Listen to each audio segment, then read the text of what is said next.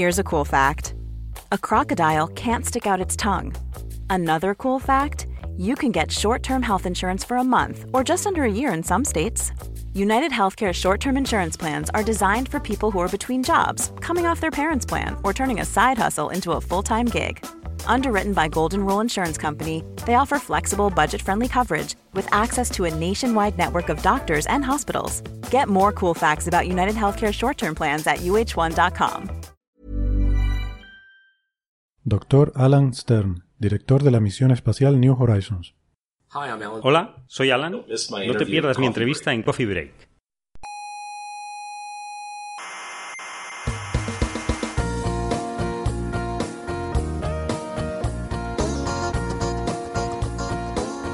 Aquí comienza Coffee Break. ¿Es inevitable que empiece? Sí, es inevitable. Vaya. La tertulia semanal de la actualidad científica. Resignación.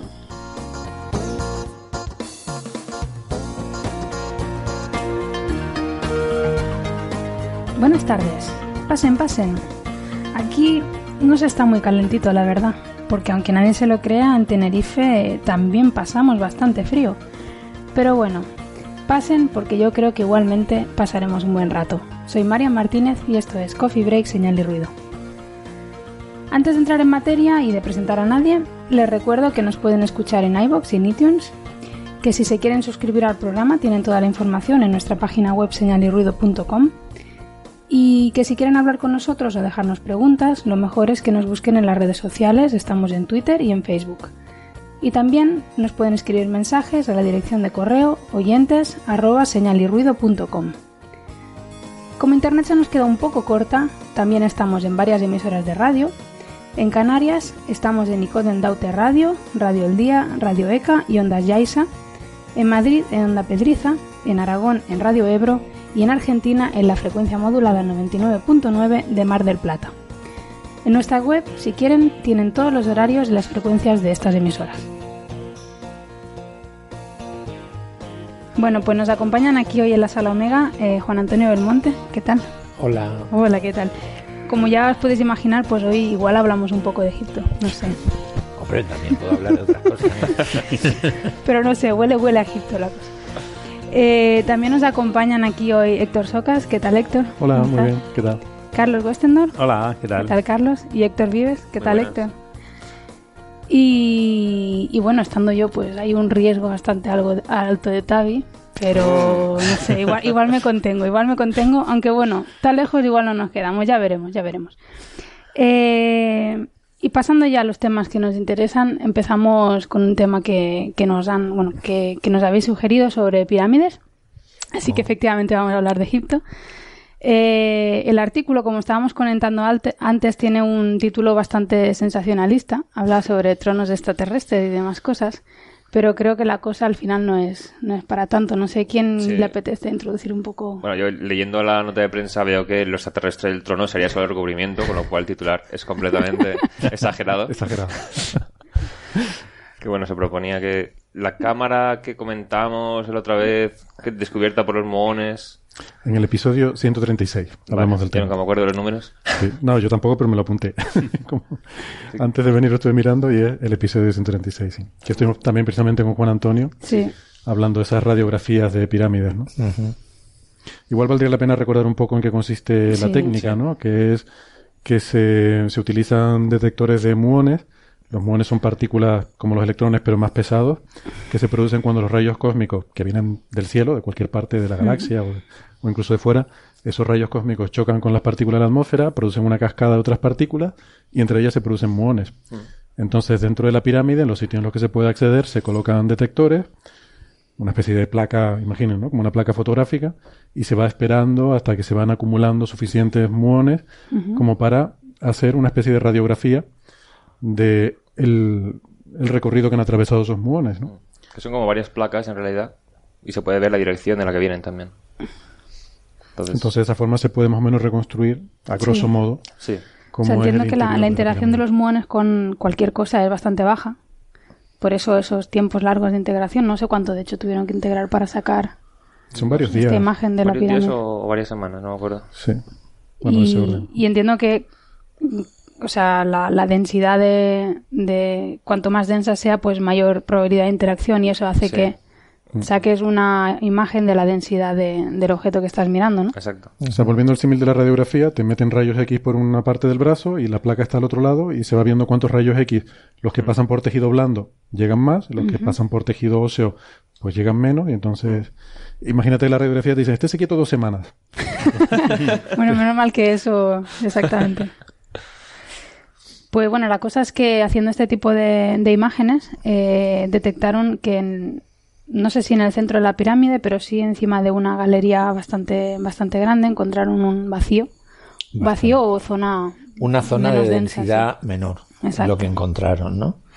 Justo aparentemente encima de la gran galería de acceso a, a la cámara funeraria del rey Jufu. La cuestión principal aquí es que mm, mucha gente ha opinado o han pensado que eso podría ser una cámara de descarga similar a la que se encontró en la pirámide del padre de Keops, de Snefru, en, en Maidún, que cumpliría la función de descargar al pasillo de acceso del peso excesivo de roca situada encima. El problema aquí es que Giulio Maglie, el autor del trabajo científico que tan mal referido ha sido en la prensa, ¿no? Eh, que es un astrónomo, él es cosmólogo de origen, pero bueno, ahora está dedicado a temas de astronomía cultural y es profesor del, de la Escuela de Arquitectura del Politécnico de Milano, eh, pues él defiende que ya la propia forma de esa gran galería, con un techo como en forma de falsa cúpula, ya estaría diseñada para evitar la sobrecarga, ¿no? Que ya actuaría la propia galería como cámara de descarga de sí misma y por tanto no tendría sentido otra cámara situada encima. Eh, suponiendo que eso fuera verdad, entonces habría que encontrar una explicación. Y es la explicación que ha querido darle y que es muy especulativa, ¿eh? O sea, yo Sí, él lo pone reconozco, explícitamente, Él, él además. lo pone, él lo dice explícitamente. Highly speculative. además leí el artículo antes de que lo mandara a, a, la- a los medios, a los soportes electrónicos donde, donde lo, el repositorio donde él lo puso. Y yo ya se lo dije, dije, te van a dar por todos lados. Y dice, ya lo sé, pero bueno, pero no por ello vamos a dejar de mencionarlo, ¿no? Que se lleva la cita es el primero que lo propone. Eh, claro, eso es la verdad. El- el- la ventaja de esto es que si propones una burrada y luego no se confirma, la gente se olvida Claro. de que lo propusiste y no pasa nada. Eh, pero si lo propones y luego se confirma, Luego todos los que hablan claro, todos los créditos te los llevas tú. O sea, a veces tiene ventajas proponer Sí, sí, sí. burradas, ¿no? Y especulaciones, aunque, aunque luego te... Y es, si en 5 de cada 10 te tienes que desdecir, bueno, como eres un científico, la ciencia se equivoca. Eso pasó también Y- con... a- había en el, el HC, descubren un pico que parece que haya una cosa nueva. Hubo cientos de papers tratando de explicarlo, porque si tienen razón, se llevan la cita. Y Claro. luego resultó que era fluctuación estadística. Vaya. No, esto es una fluctuación estadística no parece, es decir, parece que hay algo. No, que me hay refiero a lo de... La idea de es para tal... pro- Sí. Proponer algo especulativo. sí. En este caso, si no es una cámara de descarga, que sería lo más lógico desde el punto de vista estructural, no según Giulio Magli, él lo que proponía es que en los textos de las pirámides eh, el alma, el alma del faraón difunto, eh, trata de dirigirse al cielo a diversos lugares del cielo, ¿no? Uno de ellos es la barca solar, es otro de ellos, por ejemplo, en las estrellas del norte, las estrellas imperecederas, y en particular hay un texto relativamente oscuro, es difícil de entender, en la cual se afirma que el rey, cuando se dirige a las estrellas imperecederas, a las estrellas del norte, va allí a sentarse en un trono de hierro, ¿no? Eso es lo que dicen los textos de las pirámides, eso es lo único que sabemos. ¿no? Eso está escrito en. Está escrito en jeroglíficos en el interior de las cámaras funerarias De los faraones de la, del último faraón de la quinta y de los faraones de la sexta dinastía. Vale. Pero es una tradición posiblemente mucho más antigua, es decir, cuando los textos de las pirámides se pusieron por escrito en las cámaras funerarias de estos reyes, ya casi seguro estaban in- imbuidos o metidos dentro del acervo religioso de, de Egipto, ¿no? Aquí Entonces, lo claro, pone, aquí, aquí lo cita en el paper, ¿no? Si, si me permite, claro, aquí en inglés, supongo que, bueno, será una aproximación al, al sentido original, pero es que es muy bonito, o sea, la invocación, supongo que esto es una invocación funeraria. Es una invocación, es- el- se supone que los sacerdotes lo hasta les han puesto música, lo recitan incluso con, los almodian más que lo recitan. Hay quien ha especulado que los textos de las pirámides se salmodiaban, que era como una especie de música, como la, como la música gregoriana nuestra de, de la época románica, ¿no? Entonces los salmodiaban como para ayudar al alma del faraón a, llegar a esos lugares. Pues fíjate, la última frase, que, que es muy bonito el, el, texto, ¿no? La última frase al final dice, eh, levántate, libérate de tus ataduras, eh, despréndete del polvo y siéntate en este tu trono de hierro. Claro. Es lo que dice, ¿no? Después de decirle que tiene que ir a las estrellas y no sé qué tal. Estrellas imperecederas. Y al final termina con esta, con esta con esa frase. O sea, claro, es muy sugerente. Claro, claro. Entonces, eh, el trono de hierro eh, es casi seguro, el, término hierro en el antiguo Egipto se escribe con el determinativo de, de cielo. ¿Por qué? Porque en el antiguo Egipto no había hierro. Bueno, hoy en día sí, hay grandes minas de matite en el desierto oriental, occidental, pero eso los egipcios no lo sabían. Eh, y prácticamente todo el hierro que ellos conocían era hierro meteórico, procedente de meteoritos. Entonces, el trono de hierro es porque se suponía que el cielo estaba hecho de hierro. De hecho, el color del hierro es el azul y ellos siempre representaban en la bóveda celeste, o bueno, el techo celeste más que una bóveda, de, color azul. Entonces, cuando está los textos de las pirámides están diciendo literalmente que te vas a centrar en el tono celeste que es de hierro, porque está en el cielo. Entonces, lo que Julio se atreve a especular es que en esa cámara habría un trono de hierro. Conocemos tronos del antiguo Egipto de esa época, conocemos el trono de la madre de Keops, encontrado en la falsa tumba que se construyó al pie de su pirámide, eh, digo falsa tumba porque el cadáver de la madre nunca aparecía, o sea, la tumba estaba intacta, pero el cadáver de la madre no estaba dentro. Y, y, Julio especula eso, que habría un trono de hierro colocado en esa hipotética cámara a la cual se podría incluso acceder, el alma del faraón podría acceder por uno de los conductos que atraviesan la pirámide. Porque esos conductos están orientados efectivamente a las estrellas. Hay dos que salen de la cámara del rey, el que va hacia el norte está orientado a las estrellas del norte, a las imperecederas, y el que va hacia el sur está orientado a fundamentalmente a, las estrellas del cinturón de Orión, que son forman parte del grupo de estrellas que eh, por las cuales el Sol navega durante el día o el Sol nocturno las acompaña en su viaje durante la noche, ¿no? Sobre eso hay mucho especulado y mucho que, tiene sentido, vamos a tiene sentido. Y en la cámara inferior, inmediatamente inferior a la del rey, hay otros dos conductos, uno que se dirige al sur, aparentemente hacia Sirio, y otro que se dirige al norte, que parece encontrarse en su trayectoria con, ese, vacío, estructural. Por eso Julio se ha atrevido a, unir un poco los puntos. A unir un Pero poco. La, cámara está de abajo, ¿qué es? Está ¿De dónde sale? No, se sabe. Vamos a ver, la gran galería conduce a la cámara funeraria del rey. Y luego esta está por debajo. Esta es una que está por debajo, que se piensa que era la cámara, se conocería como el Serdab de la pirámide. Los Serdab eran los lugares donde se ponía la estatua de culto del rey. Es decir, la parte superior, la parte del enterramiento quedaría anulada y la parte de abajo es posible incluso que después de la muerte de Keops siguiera permaneciendo abierta para que se realizaran en ellas actividades de culto. Los faraones posteriores abandonaron. De hecho, la construcción de la pirámide de Keops debió ser tan estructuralmente tan complicada que los faraones posteriores abandonaron por completo esa, esa forma de construcción y los de la quinta y sexta dinastía incluso abandonaron las cámaras en el interior de la pirámide, pero sin embargo llenaron sus cámaras funerarias de textos, ¿no? Como ya que no tengo los corredores adecuados para acceder, por lo, menos tengo los textos que me van a decir cómo llegar, ¿no? Esa es un poco la idea que defiende Julio. Una cosa, porque para que no se líen los oyentes, porque estamos hablando de Keops, y leen artículos sobre esto, a lo mejor ven Jufu, estamos hablando de diferentes nombres del mismo, del mismo faraón. Keops es la forma griega que nos transmite Herodoto, y Jufu, o Jofo, o vete a saber cómo lo decían exactamente los, antiguos egipcios, sería el nombre de, de, Keops en egipcio, que significa Él me proteja, que era el nombre propio de, del príncipe primero y luego del faraón que luego eligió como trono, como nombre de acceso al trono. Y volviendo a lo del hierro, eh, o sea, esto tiene un simbolismo además muy claro porque de hecho lo llamaban el metal del cielo, ¿no? Por lo que tú dices que sí, sí, ellos lo, sacaban de meteoritos, ¿no? Que estaba comentando con Marian antes que, claro, parece sorprendente que supieran que esas piedras venían de meteoritos, pero claro, hay que pensar que esto fue una civilización que estuvo miles de años, eh, una extensión muy grande, un imperio muy grande.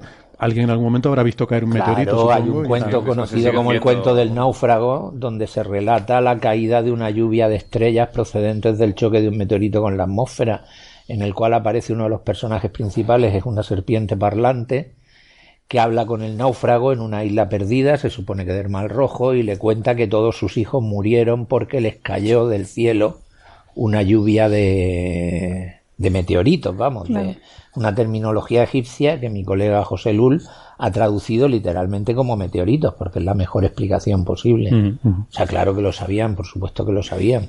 Pero yo me acuerdo, por ejemplo, en 2008 hubo un, un asteroide, se descubrió como un día antes de ver que iba a chocar con la Tierra, y nadie lo vio caer, pero en el Meteosat se ve la señal térmica de el bólido, y luego fueron, cayó sobre en Sudán, y luego fueron a buscar y encontraron efectivamente piezas del meteorito. O sea, si cae uno algo más al norte, la población de Egipto habría visto un brillo del cielo caer y luego eh, habrían podido recoger fragmentos. Fragmentos, sí. Vamos, que recogieron fragmentos es seguro. Sí, sí, claro. Porque en la tumba de Tutankamón, en el cuerpo de la momia, dentro de las vendas de la envoltura de la momia, se encontraron dos dagas, una de oro mm. puro y otra de hierro meteórico.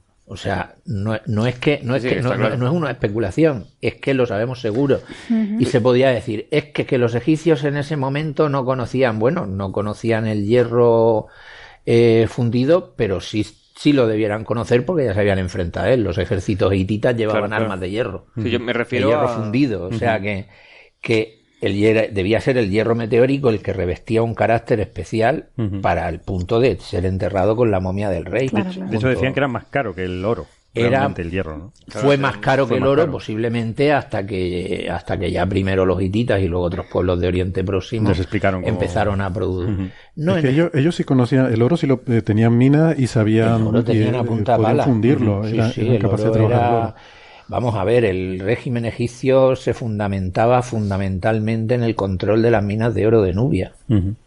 Eso era, o sea, igual que el imperio español se fundamentó en la explotación de las minas de plata de, de Potosí y de, y de otros lugares, el, pues igualmente el imperio egipcio se fundamentaba en la explotación de las minas de oro de Nubia, con lo cual tenían pasta para pagar mercenarios hmm. y pasta para comprar voluntades de los reyes vasallos y de incluso del enemigo, ¿no? O sea, de hecho, hasta que aparecieron los hititas en el horizonte con un ejército de, con armas de hierro, mm, durante varios siglos no hubo nadie capaz de oponerse al poderío financiero y por tanto militar de Egipto, ¿no? Sí, pero ellos tenían capacidad también de, de, fraguar, de, fundir ese, ese metal y, hacer cosas con él. Hacían sí, cosas con no tienen más que ver cualquiera que vaya al Museo del Cairo y vea la máscara de Tutankamón y, su, y, un, y su sarcófago más interior, ¿no? El ataúd, de hecho, el ataúd de Tutankamón es de oro puro macizo. Es, alucinante, o sea, las cantidades de... Imagínate, y eso es la tumba de un rey secundario. Que vivió muy poco, murió muy joven. Que reinó muy poco, murió muy joven y en un periodo además tremendamente convulso de la historia de Egipto. La clave está en ver en el Museo del Cairo cómo hay una planta entera con todo lo que se sacó de la tumba de Tutankamón. Pues imagínate. Y luego ir al Valle de los Reyes, ver que esa tumba es la más pequeña de todas. Sí. y que se conserva porque es la única que no expoliaron. Entonces, todas las demás tumbas también estarían llenas de una cantidad de cosas mayor incluso. Eh, no se sabe exactamente si en particular la tumba de Tutankamón es especialmente rica por motivos históricos, ¿no?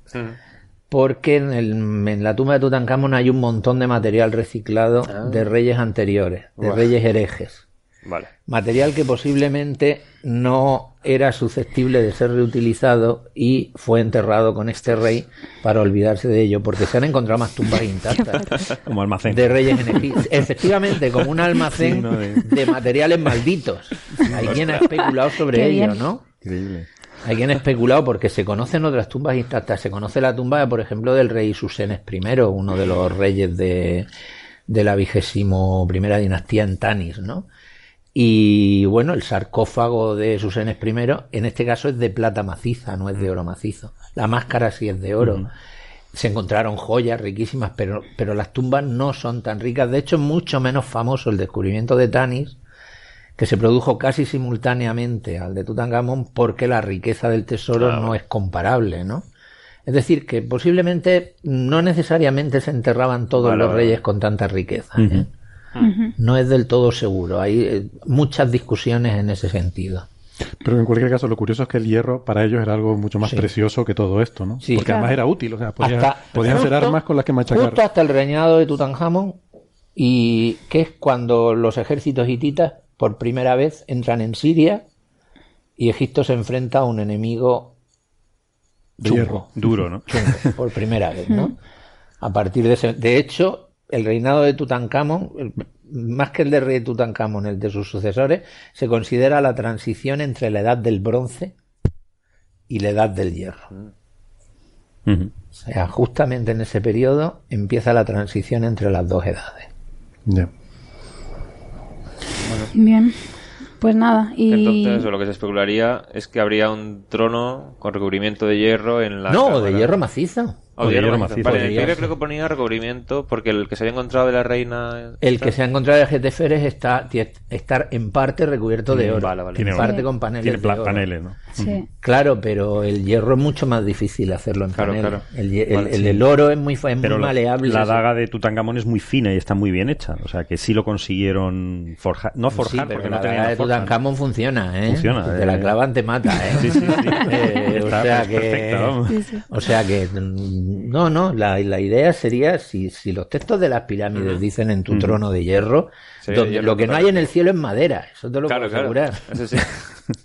O sea que si es el trono de hierro en el cual se tiene que sentar el faraón en el cielo, es un trono hierro. de hierro macizo. Vale, vale. Pero igual sacar meteoritos para hacer un Sí, la trono, verdad. Un trono es- no sé, Eh, igual ya es mucho tienes que tener meteorito, ¿no? meteoritos, sí. Pues mm, construir una pirámide de 150 metros de altura y si colocas las piedras juntas da para darle la vuelta al mundo tres veces, Claro. creo, Ya.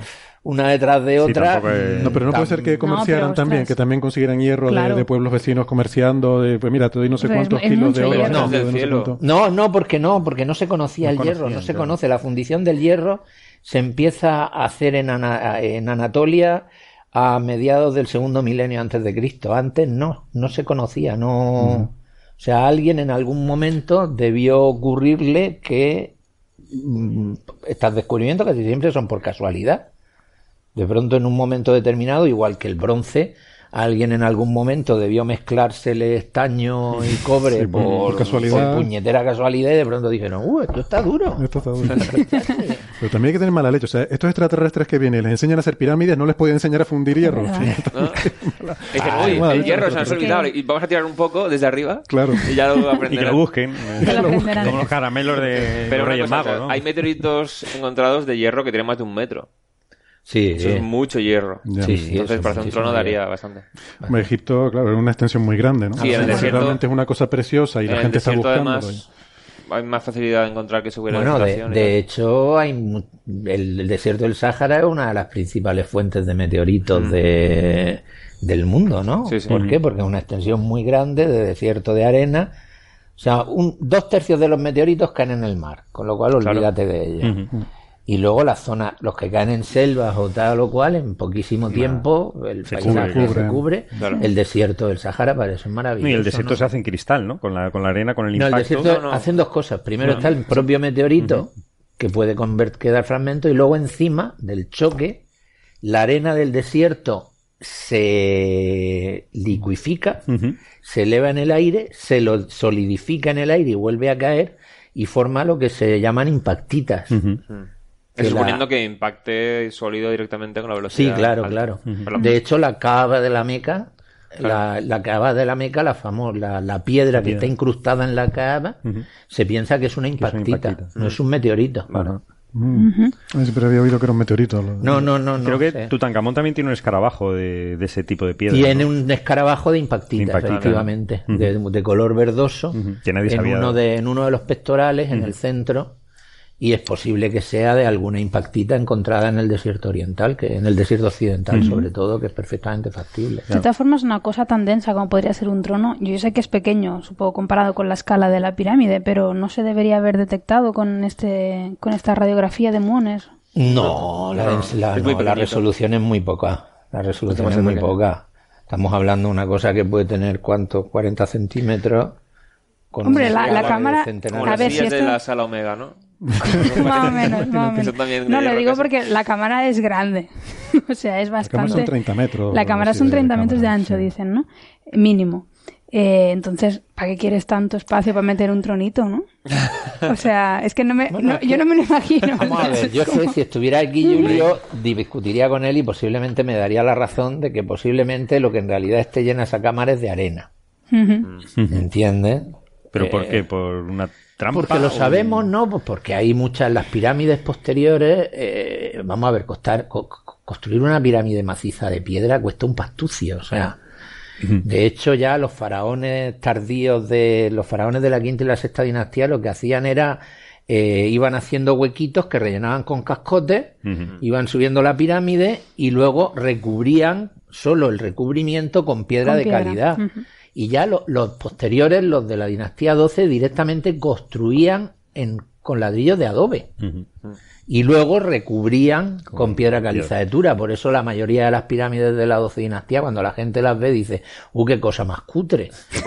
No Pero son montículos, son montículos cuando dicen, ¿y esto es una pirámide? Se ha perdido la- es un montículo de barro, literal. O sea, se ha perdido, no.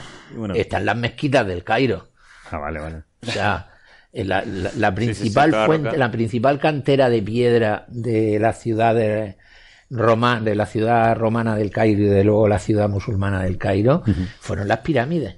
Sacaban la piedra de ahí. Claro. Sí, Como el se ha hecho siempre. recubrimiento que Toda civilización ha cogido el o sea, anterior. el recubrimiento prácticamente obra. solo se conserva el recubrimiento en la parte superior de la pirámide de Kefren. Y yo creo que se debió conservar, bueno, y en una de las pirámides del Nefro, que yo creo que porque empezaron a sacar piedra y dijeron, coño, si seguimos sacando Sí, esto se nos cae encima. Y, y- y por cuestión de seguridad dejaron de hacerlo. Pero, pero hay que tener en cuenta que, que los egipcios no eran bobos, ¿no? O sea, una vez construyeron ya una pirámide, esto cuesta una pasta gansa. Que recordemos que no la construían esclavos. No. Había que pagar No, no, no, no, había que pagar. No. Había mm, que pagar es relativo. Sí, o sea, en cuanto a... Trabajaban por comida. Sí, y pero todo eso hay que transportarlo. Por comida, cama y.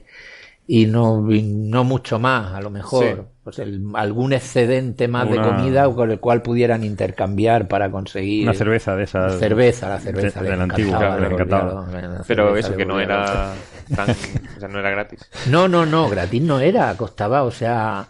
Ese es un eh, argumento interesante. Dime tú alguna civilización, alguien que haya hecho algo grande a cambio de vino, por ejemplo. No. Grandes se han hecho a cambio de cerveza. De cerveza. Yo entiendo una persona puede trabajar duro a cambio de cerveza. Bueno, de hecho es Eso- posible que las construcciones más antiguas de los humanos, que son las construcciones de Göbekli Tepe en el suroeste, en el sureste de Turquía, hay quien ha propuesto recientemente que eran sitios donde la gente se iba a reunir a agarrársela.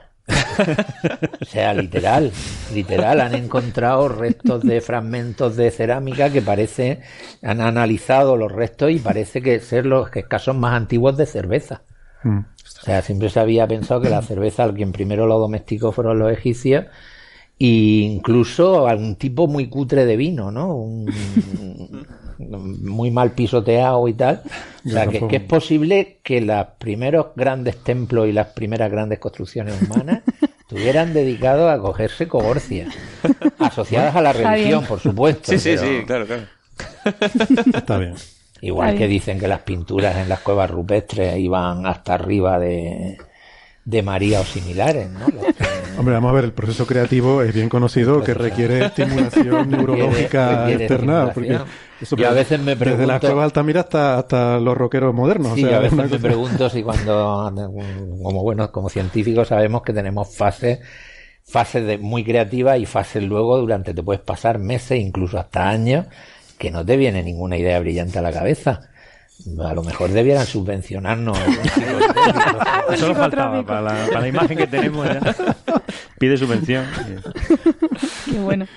Esto hay que explorarlo. Bueno, vale, entonces el titular este... En el fondo, en el fondo es verdad. Quiero Claro. El titular es, Es- El trono de estrictamente hierro. cierto. un trono extraterrestre, la causa del vacío detectado en la pirámide de Keops. O sea, realmente Sí. si lo ves palabra por palabra, da- Si lo ves palabra por palabra, claro, cuando anali- cuando lees el conjunto, el 90% de la gente habrá pensado, coño, una gente en un ovni llegó, les Claro, construyó le la pirámide trono. Y luego les dejó allí unas de las sillitas de control de la nave extraterrestre. Eso es lo La, que... la anécdota, la anécdota de esto, o sea, eh, este es un artículo que no, no recuerdo, creo que alguien nos lo hizo llegar por Twitter y yo lo vi y digo, anda, qué gracioso. Y se lo envió a Juan Antonio con un mail con un titular. Pero yo ni lo había leído ni nada, solo vi el titular eh, me di- en el dijiste, ABC dijiste, mira qué fricada, para, para que flipe. para que flipes. Para que eso. flipe. Y me responde Juan Antonio y dice, sí, de hecho te voy a confesar que yo tengo un poco culpa de esto. Y digo, espérate, ¿de qué, de qué estamos hablando? Y entonces me contaste que este, este investigador, ¿cómo se llama? Julio Maglin, Maglin. es colaborador tuyo Sí, y te envió el años. artículo y le dijiste, ah, qué bien y tal. Y De hecho, le vamos a mandar a ¿no? una estudiante ahora a trabajar con él a Milán, o sea que... Y luego cuando leí el paper veo que aquí cita un trabajo tuyo con él. Eh, o sea que... Sí, tenemos varias cosas juntas. Magli, Belmonte... O sea, yo vi el titular y digo, vaya, tela los titulares. Y luego lo leo y digo, claro, es que en realidad ¿Tiene realidad es así, ¿no? ¿Tiene En si sentido? está hecho de hierro y hierro viene del espacio. espacio. Es que esto además tiene, tiene muchas derivadas, pues lo puedes hilar con Juego de Tronos, con Claro, claro. el Trono Por de Hierro... supuesto, con- hombre, el Siempre. trono de hierro, es que a lo mejor el trono de hierro de Juego de Tronos también es de hierro meteórico. inspirado... Bueno, son espadas de los Son enemigos, espadas. se supone, Son ¿no? espadas, Fundidas- sí, pero son espadas de hierro de, de hierro Claro. valirio. Ya. De acero Sí, valirio. no hay, y el acero no valirio está hecho con con. Con meteoro. Con fuego de Está- dragón, ¿no? Ah, con met- Claro, pero es que Claro. es de dragón porque cae del cielo, ya. que se supone que son meteoritos.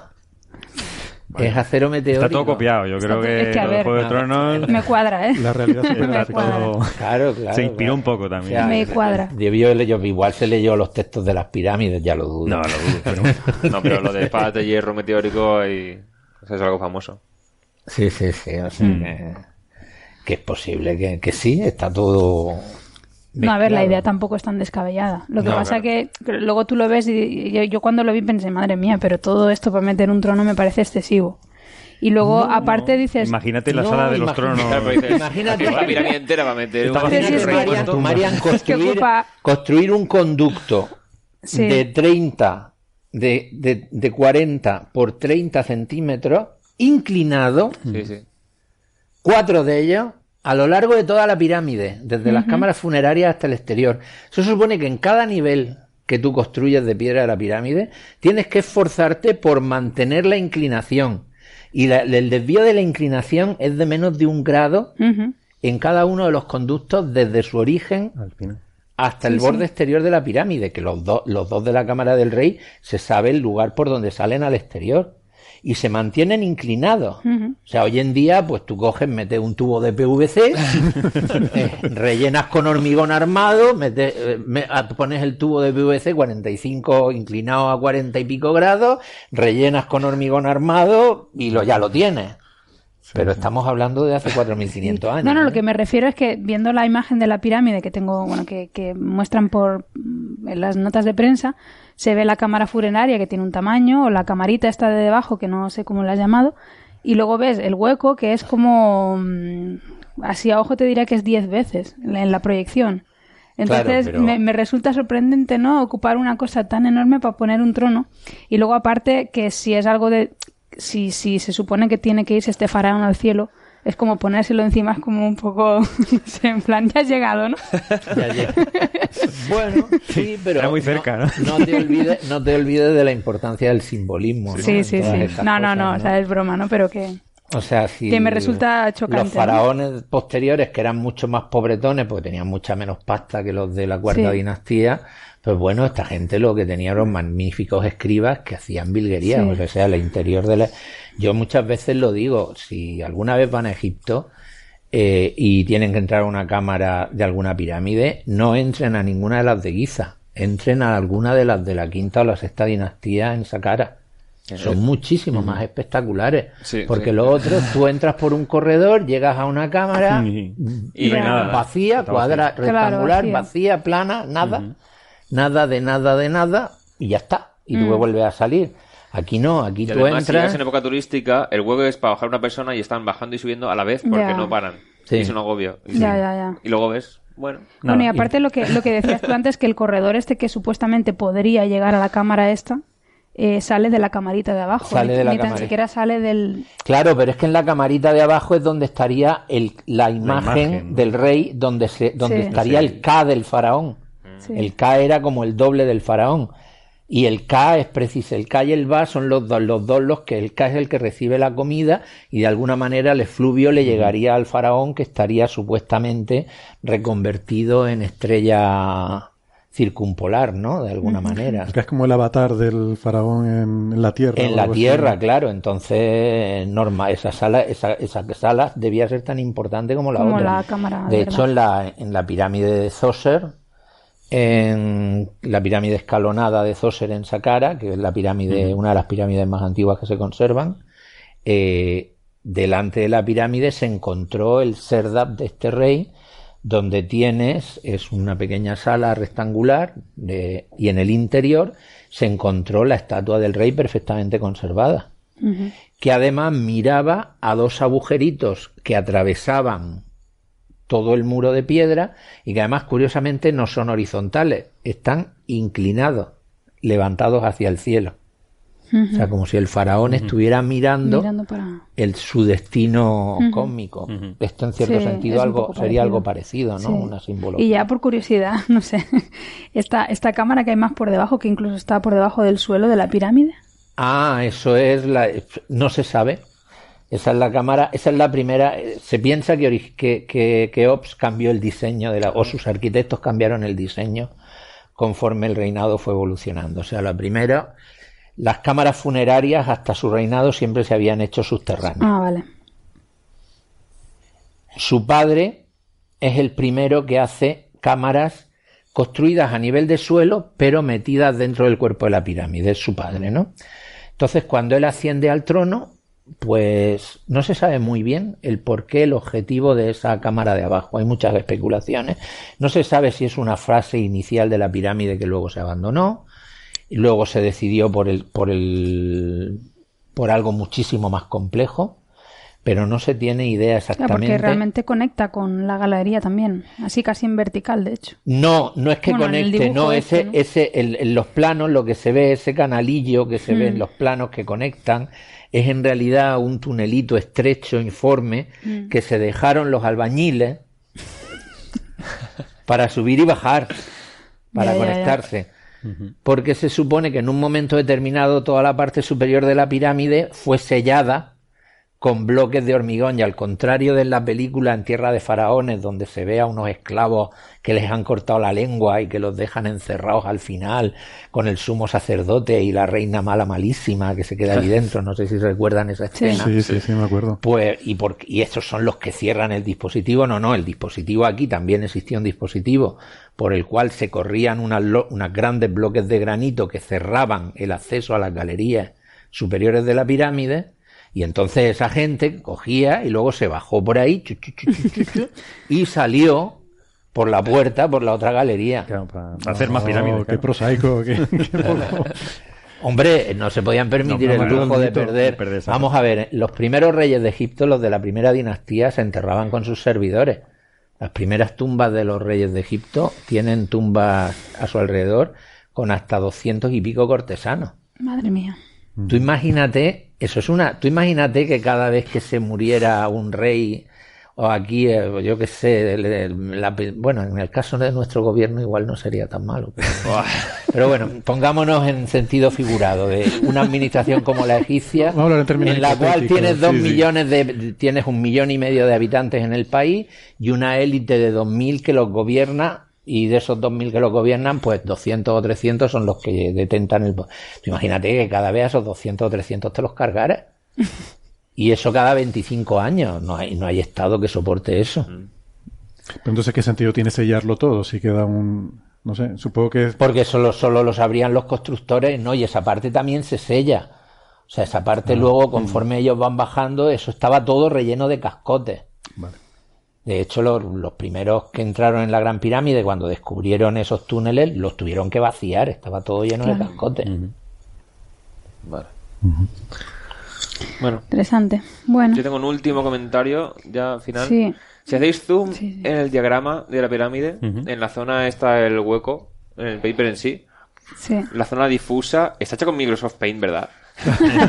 Tiene toda la Es el pinta. spray de Paint. Tiene toda la Ah, pinta. claro, sí. porque alguien habrá cogido una de los múltiples diagramas que de la pirámide y habrá cogido y como, como, como, como no saben lo que es, lo han puesto claro. Antes decía Marian que si es 30 metros, no sé qué. Sí, sí, está. Pero, eh, pero es una masa informe, Sí. o sea, lo que han encu- Sí, sí. encontrado es un hueco informe que no saben muy bien La exactamente que lo que es. nada. O sea, ahora Figura habría que si se pusieran de acuerdo, el problema es que, claro, con los egipcios es tan complicado ponerse de acuerdo para hacer experimentos de este tipo, eh, sobre todo porque tienen Uf, últimamente, además, después de la revolución en Egipto, todo el mundo es presidente, todo el mundo manda, todo el mundo.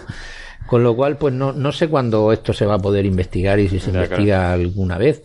Con gran ventaja para mi colega Julio Sí. Magli, porque igual de esto Seguirá jamás la se hipótesis verifica, vigente. ¿eh? Sí, porque la por- hipótesis seguirá vigente. Por lo que he leído por ahí, eh, han intentado meter pequeños robots en la... Los han metido. Los han metido, ¿no? Oí que, bueno, vi que... Los metieron de, la, de los dos que salen por de la cámara de la reina, metieron por los que salen en- de la cámara del Sí, rey. que salen hacia hacia arriba, que por eso te decía antes que verificaron que los que son perfectamente regulares en todo su recorrido, aunque bueno, hay uno que hace un quiebro muy curioso para evitar la gran galería y luego vuelve hacia la superficie.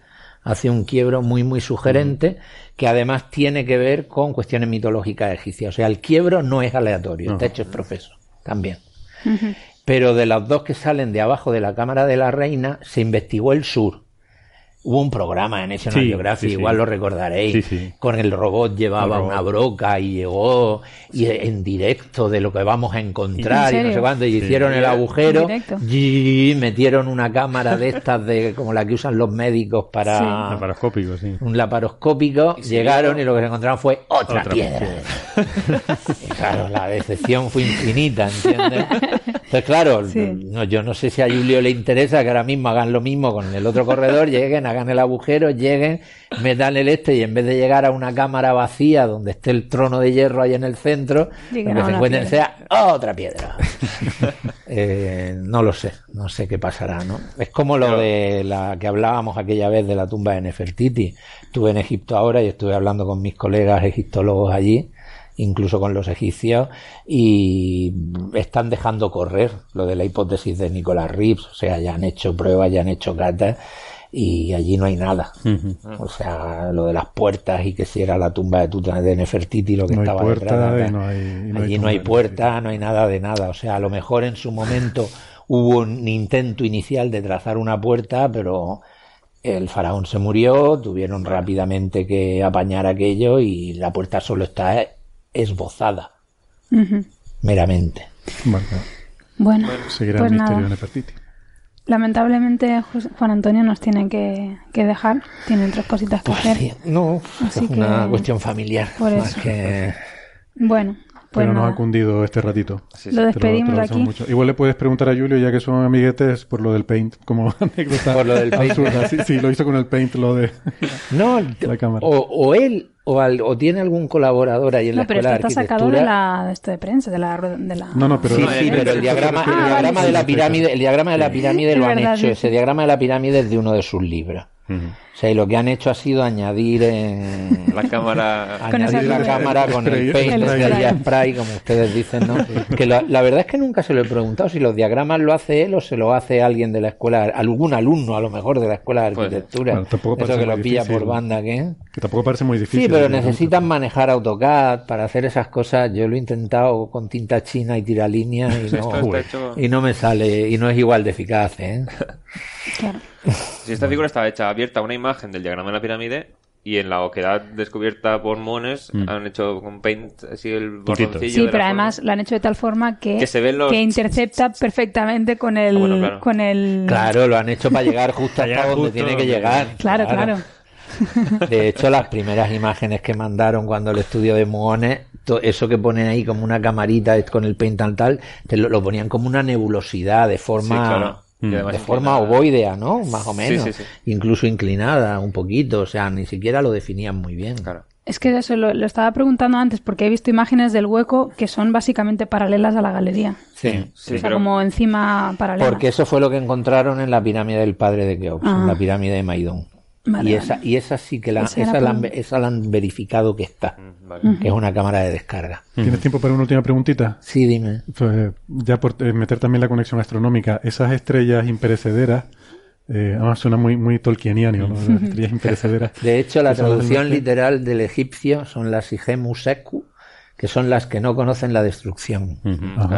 Eso tiene que ver con el hecho de que eh, son las que menos se mueven al estar en el eje de, de rotación de la Tierra. Ahora es la estrella polar. eh, hace 4.000 años no sé. La mayor parte las de... circulares, ¿no? Mm, Eso te iba a corregir. La mayor parte de los egiptólogos opinan, creen que son solo las circumpolares.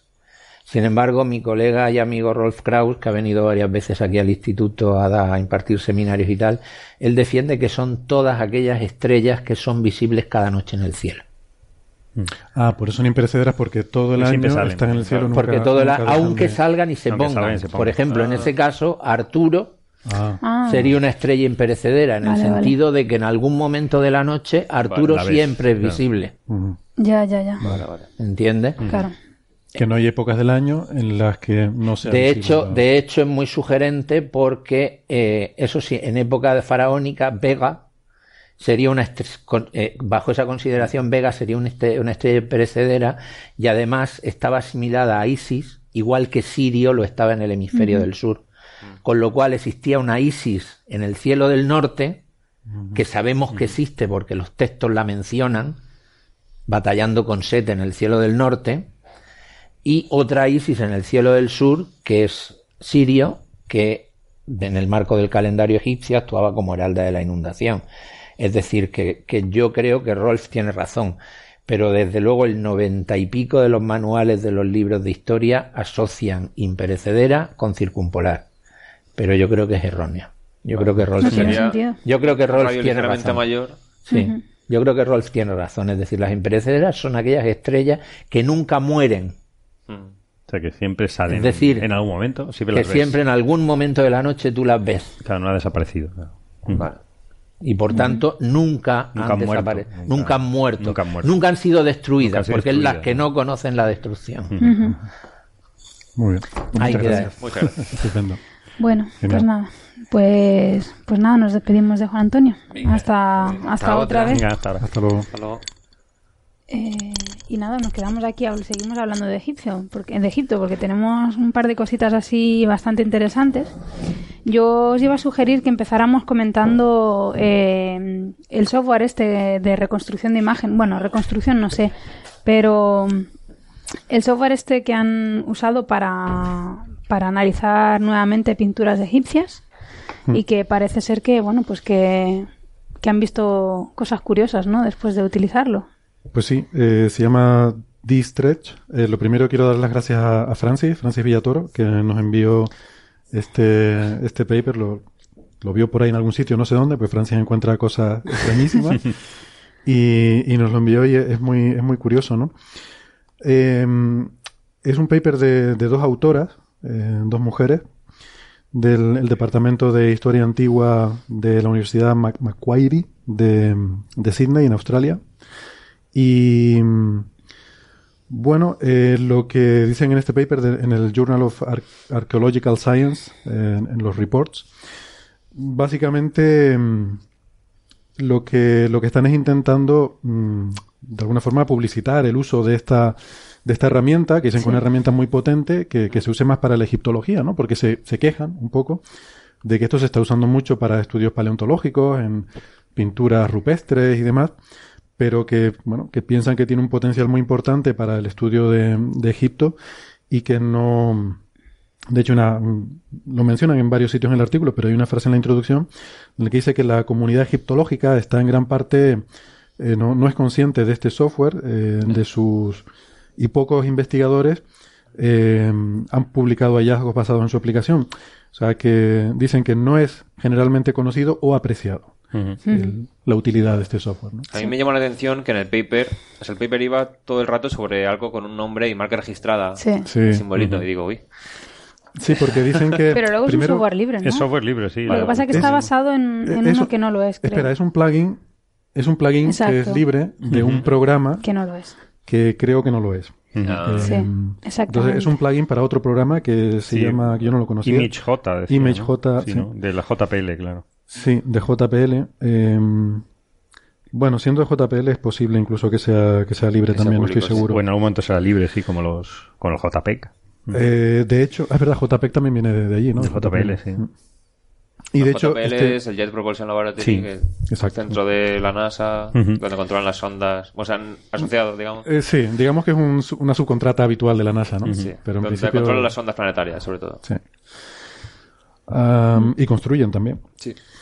Pues eh, sí, también hablan, por ejemplo, del Adobe Photoshop. Hablan mucho aquí del Photoshop. Sí. Dicen que se usa mucho el Photoshop para estudiar estas cosas. O sea, la idea es que en los sitios arqueológicos eh, hacen fotografías de, Y lo que hay allí que aumentar el contraste y de lo luego que se analiza y tal. Y dice que bueno, que se usa mucho el Adobe Photoshop y tal, pero que esta herramienta lo que hace es que hace una especie de remapeado de los colores, Sí. eh, te cambia los colores de forma que te permite ver detalles que de otra forma Bueno, estarían ocultos a los Yo, si me permites, me hizo mucha gracia porque esta, este software se basa en una técnica, en una herramienta matemática, bueno, que es la transformada de Carhunel-Loew, eh, y que todos conocemos como análisis en componentes principales.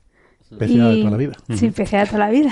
Que, aunque sea de toda la vida, yo o sea, empecé a usarlo en mi tesis. Y de hecho yo recuerdo eh, que lo, lo conocí cuando en las primeras congresos que fui alguien lo estaba enseñando para descomponer las, las caras de las personas. Tú coges caras de todo el mundo y entonces utilizas esta transformada que lo que te hace es buscar, digamos, entre comillas, las cosas comunes entre las caras. Entonces, básicamente busca las correlaciones entre todas las caras. Y la primera componente que sacaría después de hacer esta transformada sería, no recuerdo muy bien qué era, si era la forma de la cara. Eh, La la, primera es el segunda, promedio, creo. El promedio, ¿no? Sí, es como un promedio es como simplemente la silueta, ¿no? Queda como una cara difusa.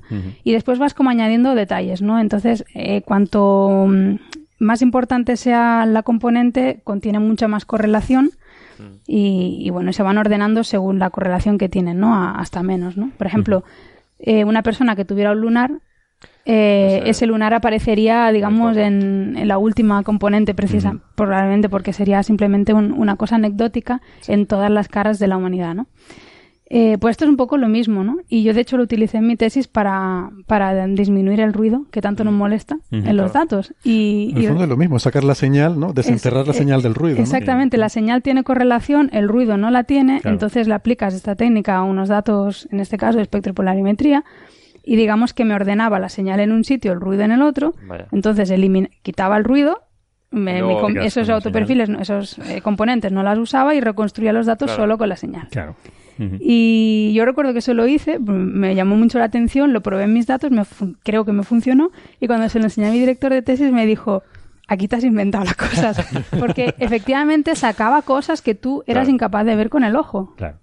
A ver, luego si te fijabas bien algo hay, ¿no? Pero mm, que, que como que resalta muchísimo las Sí, cosas sí. que están realmente las- escondidas, en, ven. escondidas en el ruido, ¿no? En las imágenes egipcias se- hay unas manchas terribles y luego ves que son animales o que son... Exactamente, porque esta, lo que hacen es aplicar la misma técnica en el espacio de colores, ¿no? Dividen cada píxel de la imagen en los tres colores de RGB y aplican la técnica en cada color, de tal forma que en cada color son capaces de coger la mayor correlación y después los vuelven a unir todos los colores y de esa forma si hay una parte de la imagen que tiene muy poco rojo, al haber tratado el rojo individualmente y sacar, digamos, toda la correlación de rojo y eliminar todo lo que es ruido o en este caso no sé qué sería el equivalente en una imagen de una pared, pero bueno, em, lo que hacen es resaltar mucho el rojo. Ujú. Entonces Resaltan eh, las ven, zonas ven detalles que tienen rojo, claro, que- aunque luego tú ves las imágenes no son reales, porque claro, efectivamente están distorsionadas, porque No, el los color no es colores real, no, pero la claro, los forma- colores no son reales, pero La continuidad de, los, la forma. de la forma de los colores en esa forma sí tiene sentido. ¿no? Ujú. Ellos al final lo que quieren es de las imágenes, quieren vectorizarla y sacar el trazo. Claro. Hacer el dibujo del trazo, ¿no? Que además es una cosa, yo no lo sabía, se hace a mano. Eh, pero bueno, bueno, a mano entre comillas. Eh, eh, si quiere ahora cuento el, el procedimiento porque es un poco curioso.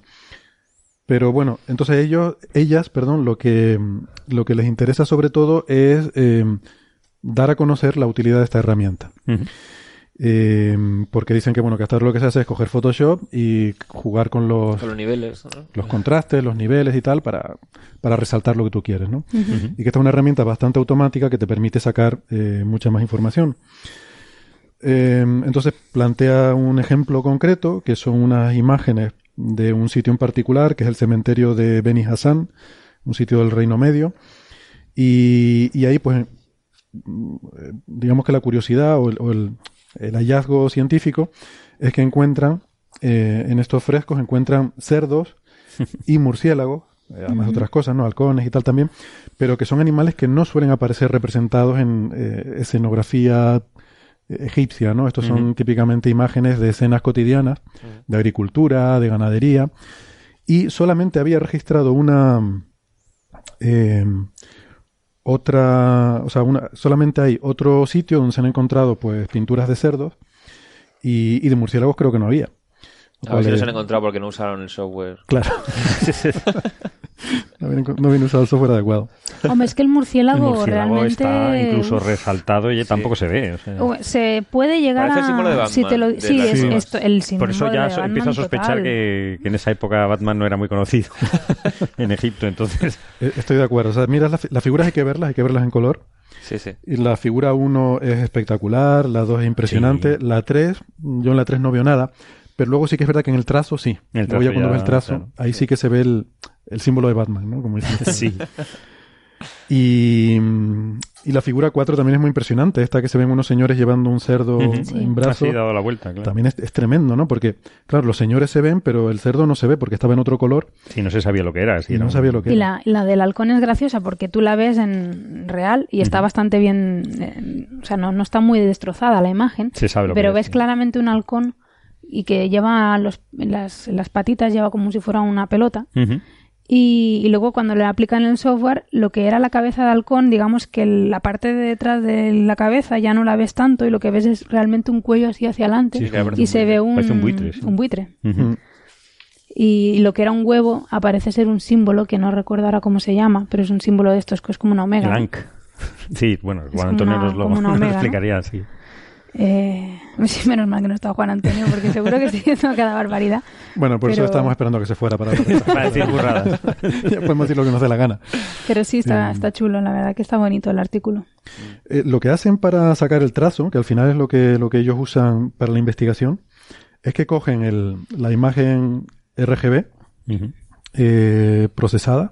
O sea, RGB son los colores, ¿no? Eh, lo- los, eh, a ver, las, las imágenes están hechas de, a su vez, tres imágenes individuales, eh, una en color rojo, otra en verde y otra en azul, y la superposición es lo que nos da toda la gama de colores que vemos, ¿no? Entonces cogen cada uno de esos tres canales, eh, lo, lo importan en, en Adobe Illustrator como capas, y, y entonces tienen que ir a mano, eh, van, van haciendo cycling, ¿no? Van pasando las diferentes capas. Bueno, importan estas tres imágenes y luego también la del, la que le sale el software con el contraste aumentado. Y tienen que ir a mano viendo dónde están los, las fronteras entre diferentes colores, ¿no? Y al ir pasando entre estas imágenes, pues pueden eh, de forma muy nítida hacer esto. Parece ser que haciéndolo así es un procedimiento bastante objetivo, lo cual es sorprendente, porque si tú pones a una persona a dibujar ahí a mano una cosa, yo hubiera pensado que es un procedimiento como muy subjetivo. Bueno. Pero aquí dicen que no, que al tener, sobre todo, la, eh, al añadir la información de las imágenes del Distretch, Mm. pues eso les permite dar un em, tener una información con la que pueden hacer este trazado de forma mucho más objetiva, ¿no? Y, y luego el trazado lo que es espectacular, porque se ven incluso los, en los lomos de estos cerdos, Sí. se ven que tienen como pelillos, ¿no? Eh, Sí, las rayas, que, que eso no hay forma de verlo en las imágenes, la verdad. las manchas de la, de la espalda, que es Haciendo imposible zoom ver. en la imagen se ve en algunos trozos que sí que hay líneas. Sí. Ah, O vale, sea, pero vale. hay que hacer zoom. Sí, hay que hacer zoom en la imagen tratada ya. Sí, en la imagen tratada. Sí, sí, sí. No, la original. La original es una no sé. mancha. Bueno, claro, o sea, habiendo visto la, Es habiendo que visto claro, la habiendo visto tratada, la otra, mm, Ya te condiciona y entonces Claro, sí claro. que se ve. Pero si la tratada se ve mucho mejor. Bueno, pues eso, o sea, las implicaciones científicas de esto no tengo muy claro hasta dónde llegan, aparte de que, bueno, de que ya es un descubrimiento interesante, ¿no? Que eh, han encontrado animales que o que prácticamente no se, no se habían representado antes, como el caso de los cerdos, o eh, completamente nuevos, como el caso del murciélago, pero sobre todo ellas lo presentan aquí como diciendo, oigan, pónganse Usen las esto, pilas. ¿no? eh, Además es gratis para uso per- personal y, y profesional son 50 dólares, o sea que no, no es nada Sí. comparado con el precio del software que has mencionado antes. Claro. Que sí- ese sí que es caro. Pues sí, está bonito.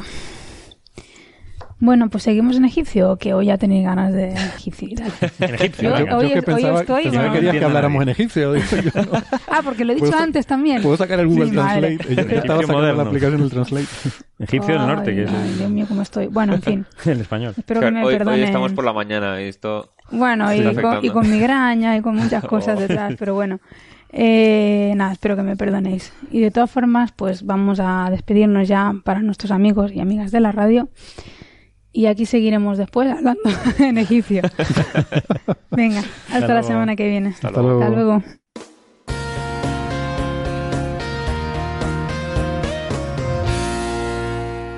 Pues nada, aquí estamos de vuelta. Seguimos hablando un poquito de Egipto, aunque esta vez un poco más menos relacionado con, con cosas egipcias.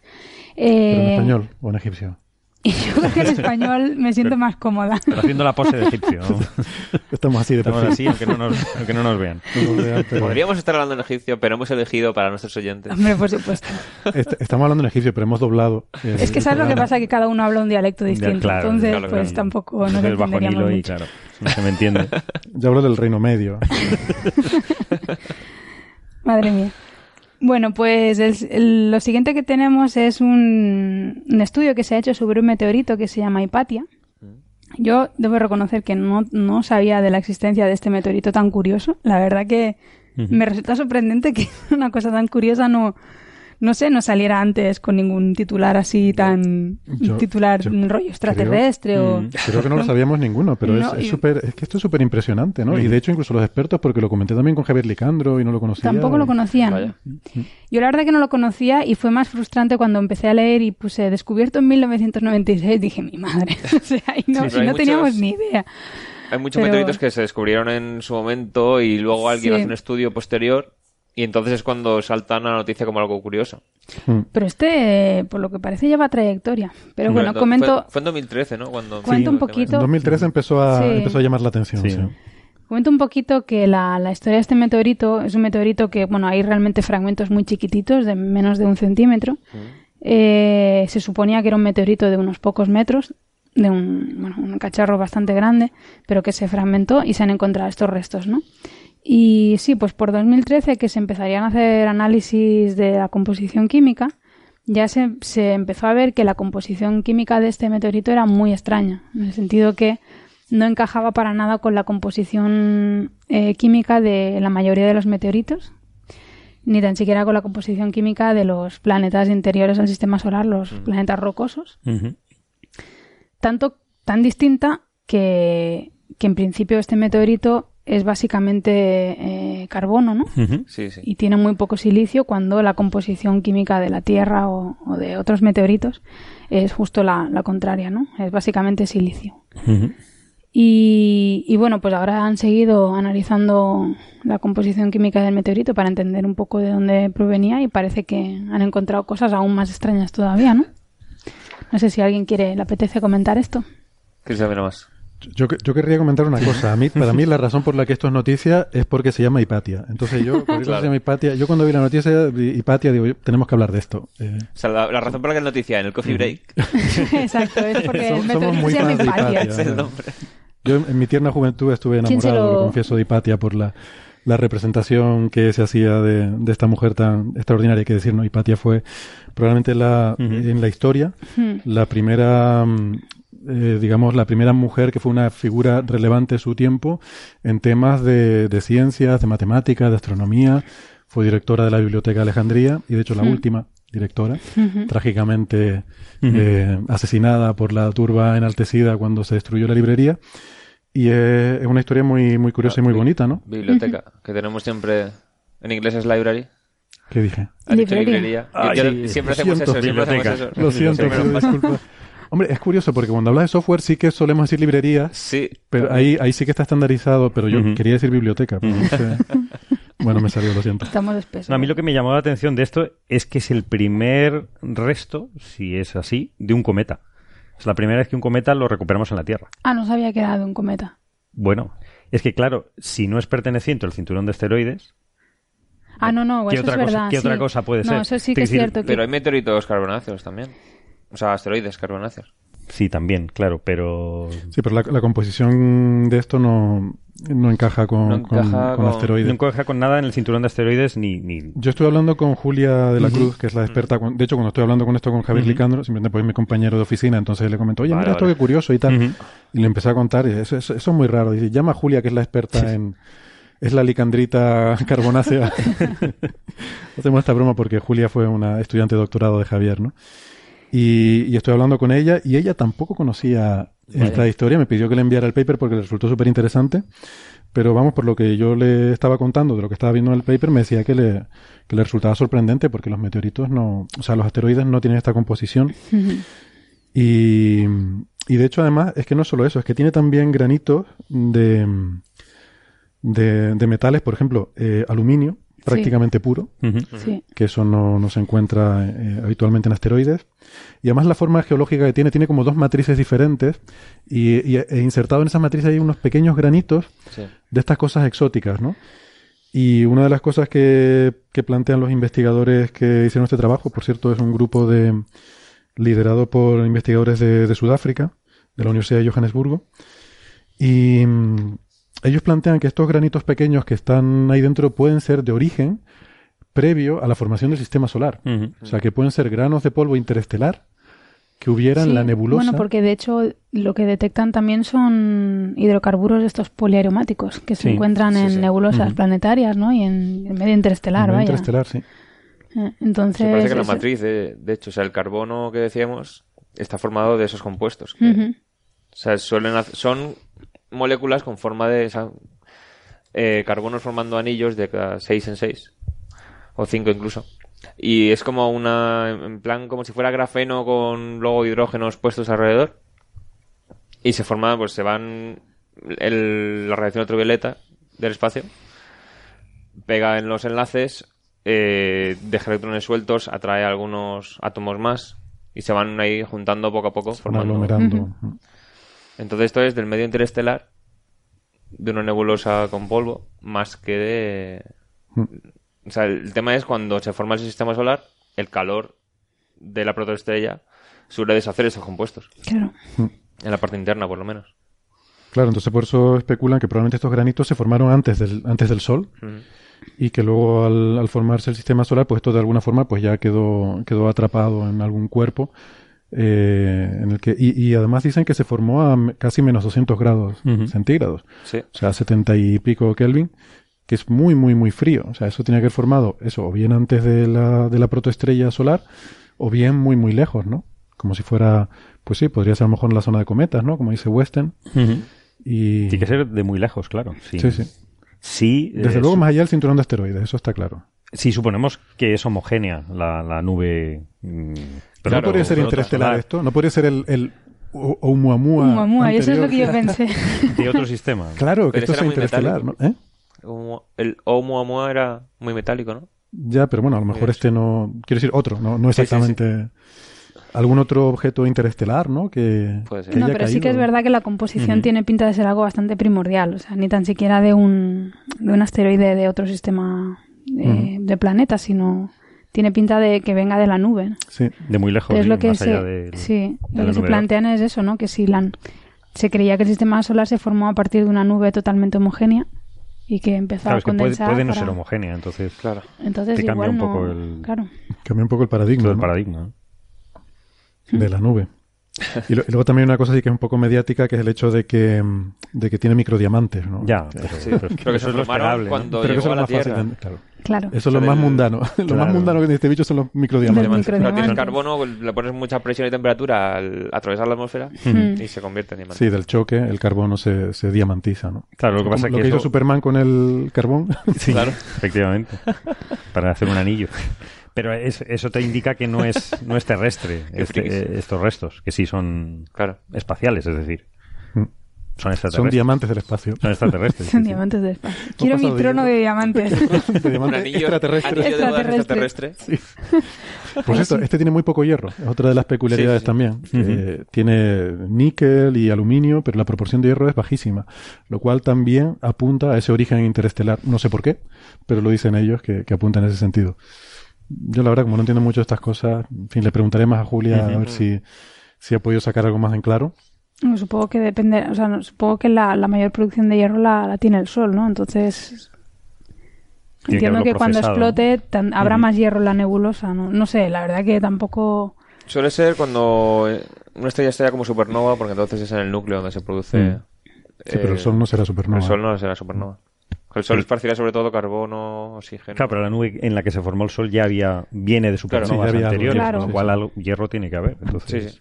Bueno, igual podríamos comentar que hemos estado hablando de meteoritos de hierro y tal. Una de las razones por las que hay meteoritos de hierro es sobre todo porque cuando se forman los asteroides, ¿no? Y los planetesimales originales que había en el sistema solar, eh, hay un proceso de diferenciación por gravedad simplemente. Los elementos más pesados se van hacia adentro, como el hierro, los más ligeros se van quedando por fuera. Eso, eso es lo normal. Pero como luego estos bichos están chocando entre sí continuamente, después de diferenciarse, pues hay fragmentos de todo tipo y hay muchos fragmentos que provienen del core, ¿no? del núcleo de algunos de estos objetos que ya están diferenciados.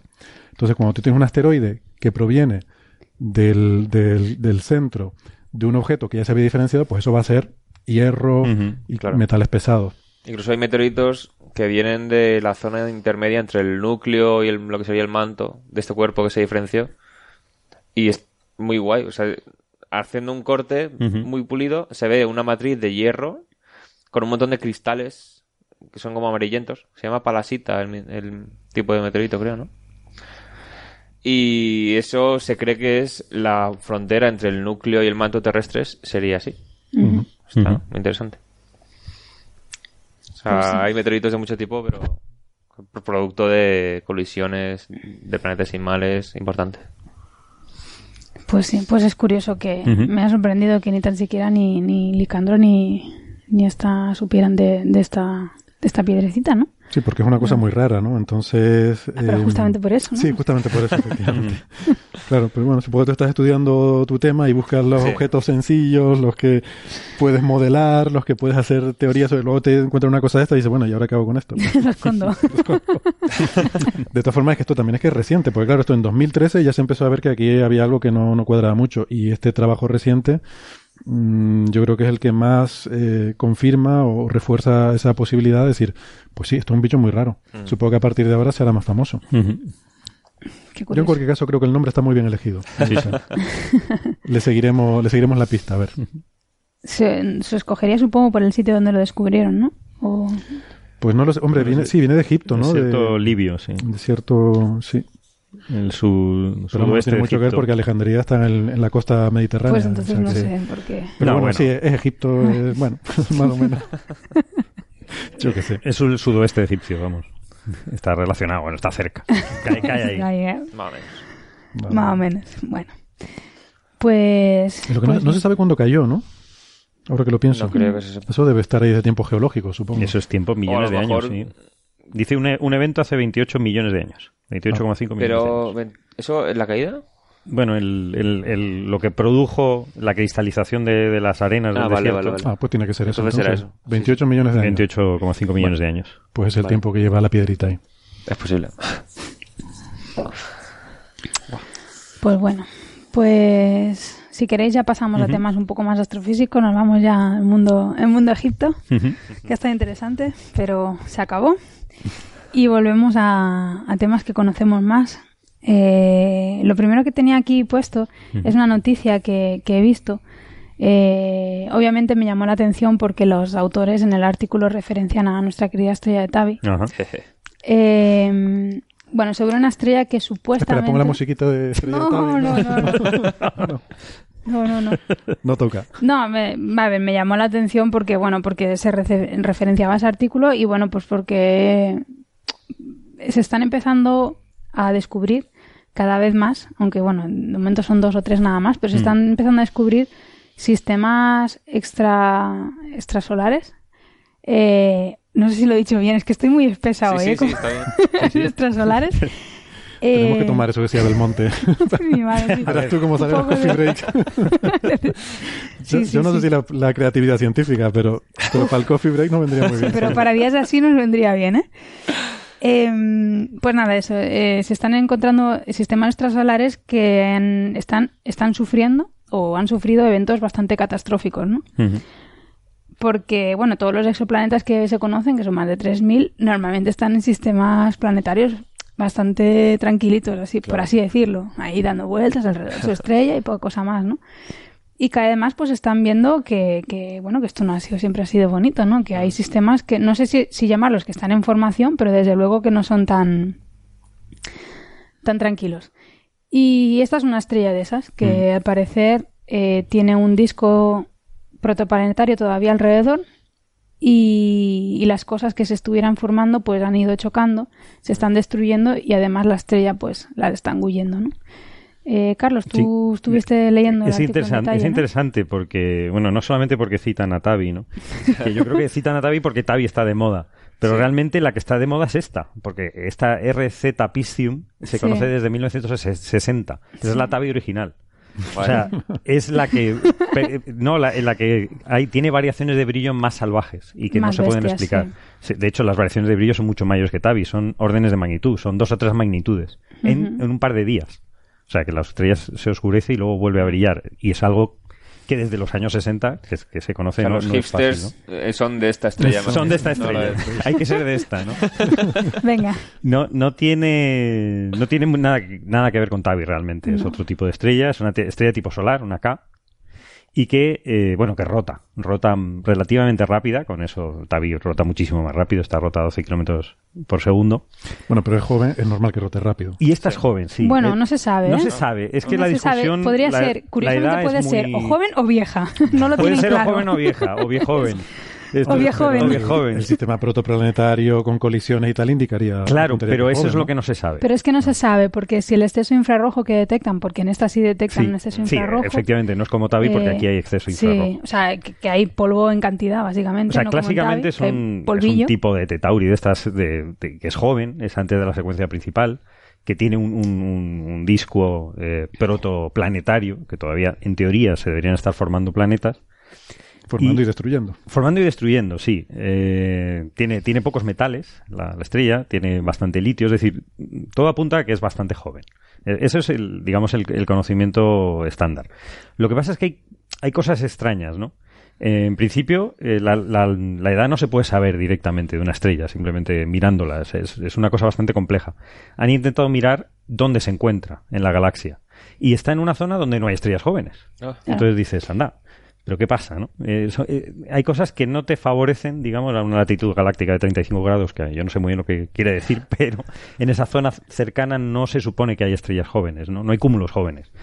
Entonces, eh, apoyaría mucho que, que hubiese estado cerca de otras estrellas, pero no lo está, ¿no? O sea, la latitud galáctica de 35 grados es que está bastante lejos de lo que es el disco en sí, que es donde está la mayor parte del polvo y formación de estrellas. O sea, básicamente lo que yo entendí del artículo es que tanto el exceso infrarrojo como las variaciones de brillo, como todo lo que detectan de la estrella, incluso su espectro, eh, pueden ser compatibles con una estrella joven con un disco Sí. alrededor formándose, planetas, o puede ser una estrella vieja que ya ha empezado su fase de expansión en, en supergigante Mm. y que ha engullido a una Sí, compañera. o sea, que hay, claro, que hay un disco Entonces- parece claro, pero no se sabe si es el No se sabe antes de cuál de formar planetas o, o cuando se están destruyendo. Ah, o sea, cuando vale, la estrella vale. está creciendo ya, cuando se acaba el, el hidrógeno, empieza a expandirse. Y está es una estrella tipo todo solar. lo que es un poco lo que nos va, le va a Mm. pasar al Sol. Empieza a expandirse y a comerse pues a los planetas que tiene. ¿no? Entonces no se sabe en qué fase está, porque si bi- bien es verdad que hay un exceso infrarrojo muy grande, es un exceso infrarrojo que más que de polvo es ópticamente mm, eh, grueso. Es decir, son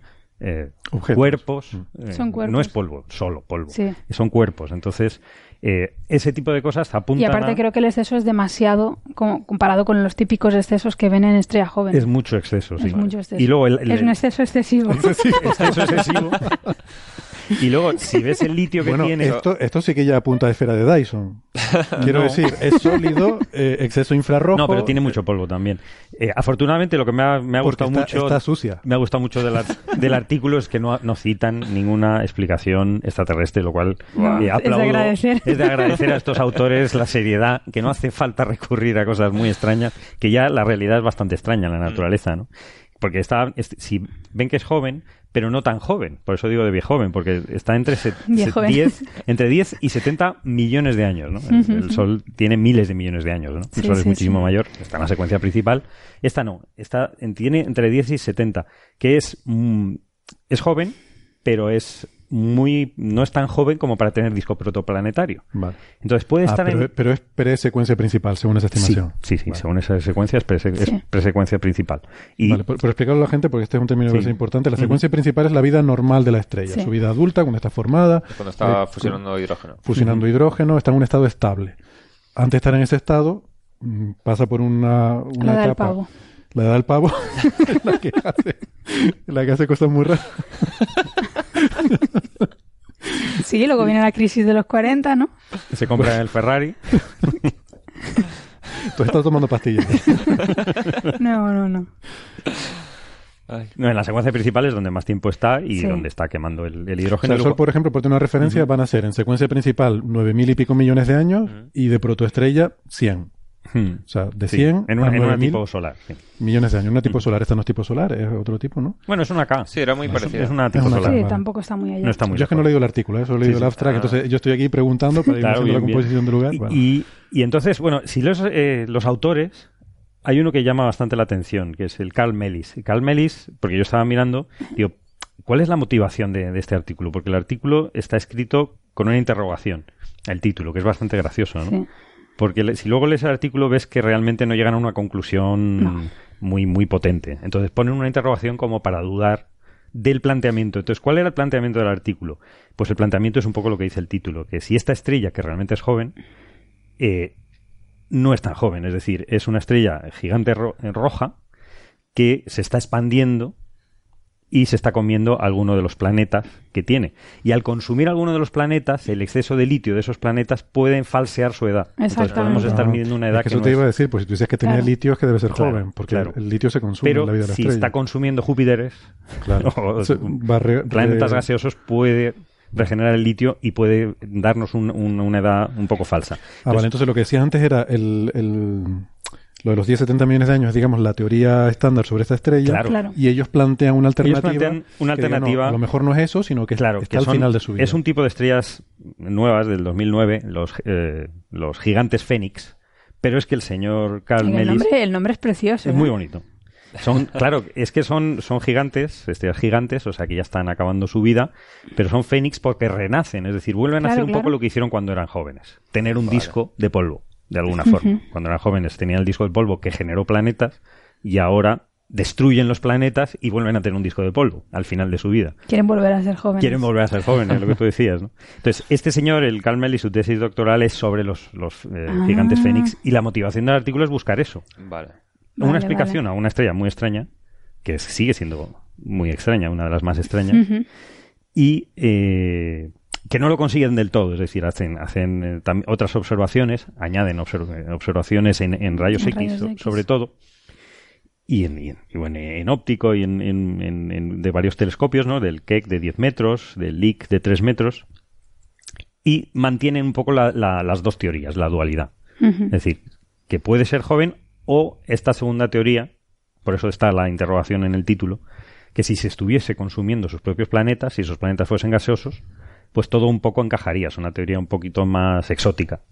Sí. Pero es un bueno, poco- exótica. A ver, pasará en algún momento. Pero puede O sea, pasar, no- puede pasar. Exótica, de hecho, no. no conocemos la transición entre discos protoplanetarios a discos de, de- de- de basurilla, los debris discs, estos discos Sí. de, de planetas chocados, de, de polvo, ¿cómo? Escombros. De escombros, eso. Cascotes. De cascotes. No sabemos la transición, cómo se realiza. Entonces, esto puede ser el caso. Mm, no, no lo, en el artículo no, no llegan a esa, a esa conclusión porque hay mucho, está abierto, ¿no? Digamos. Eh, la opción está abierta, ellos se decantan, lógicamente, por su teoría, porque uno de los autores, efectivamente, es el, el de los Sí que ha trabajado en eso. que Gigantes de Fénix y, y- y sigue siendo la, la radiación en rayos X es muy sigue siendo la, vuelven a medir la, la emisión en rayos X y es muy potente para incluso para una estrella eh, gigante roja. Entonces vuelven a decir a contradecirse un poco a sí mismo diciendo no, no, pero es que es joven. Ya. O sea, hay más datos que no solo el litio diciendo que es joven.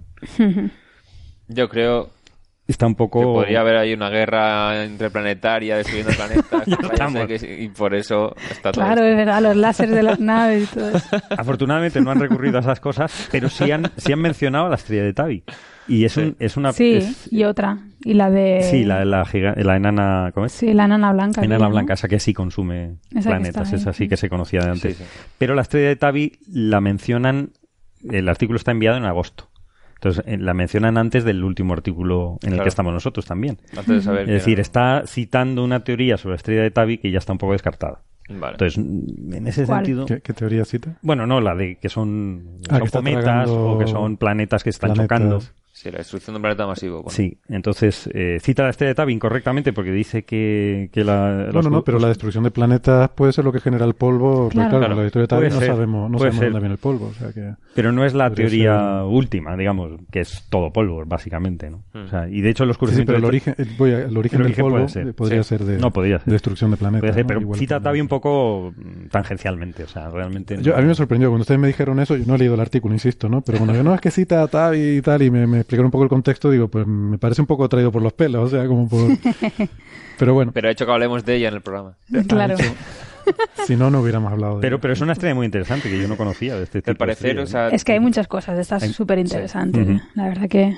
sí, que al parecer determinar bien la distancia a la que está sí que permitiría distinguir entre una cosa y otra. Sí, es curioso que no sepamos, la edad no la sabemos y sabiendo la distancia ya lo Podríamos saber la edad. Ah, pero eso. Gaia seguro que nos lo va a dar. Sí, eso Sí. lo que dice el artículo es eso, que justo o sea, Gaia debería proporcionar la paralaje para saber ya bien a qué distancia está. Un día deberíamos hacer una discusión entre el paralaje y la paralaje. Pero Sí, bueno, yo he dicho la, yo solía decir él, después de la discusión de aquel día digo la, no sé. Ah, yo digo el paralaje. Yo siempre he dicho el paralaje, Sí, pero hay pero gente que dice la. un ángulo. sí. Pero bueno, eso otro día. Sí, sí. un día que no tengamos noticias interesantes. ¿no? Como. Ni la mente tan espesa. Oye, una cosa sobre lo que decía Marian de que se conocen muy pocos sistemas de estos, ¿no? Que, eh, claro, hay que pensar en términos estadísticos. Claro. Eh, un sistema planetario pues está en una fase estable miles de millones de años, ¿no?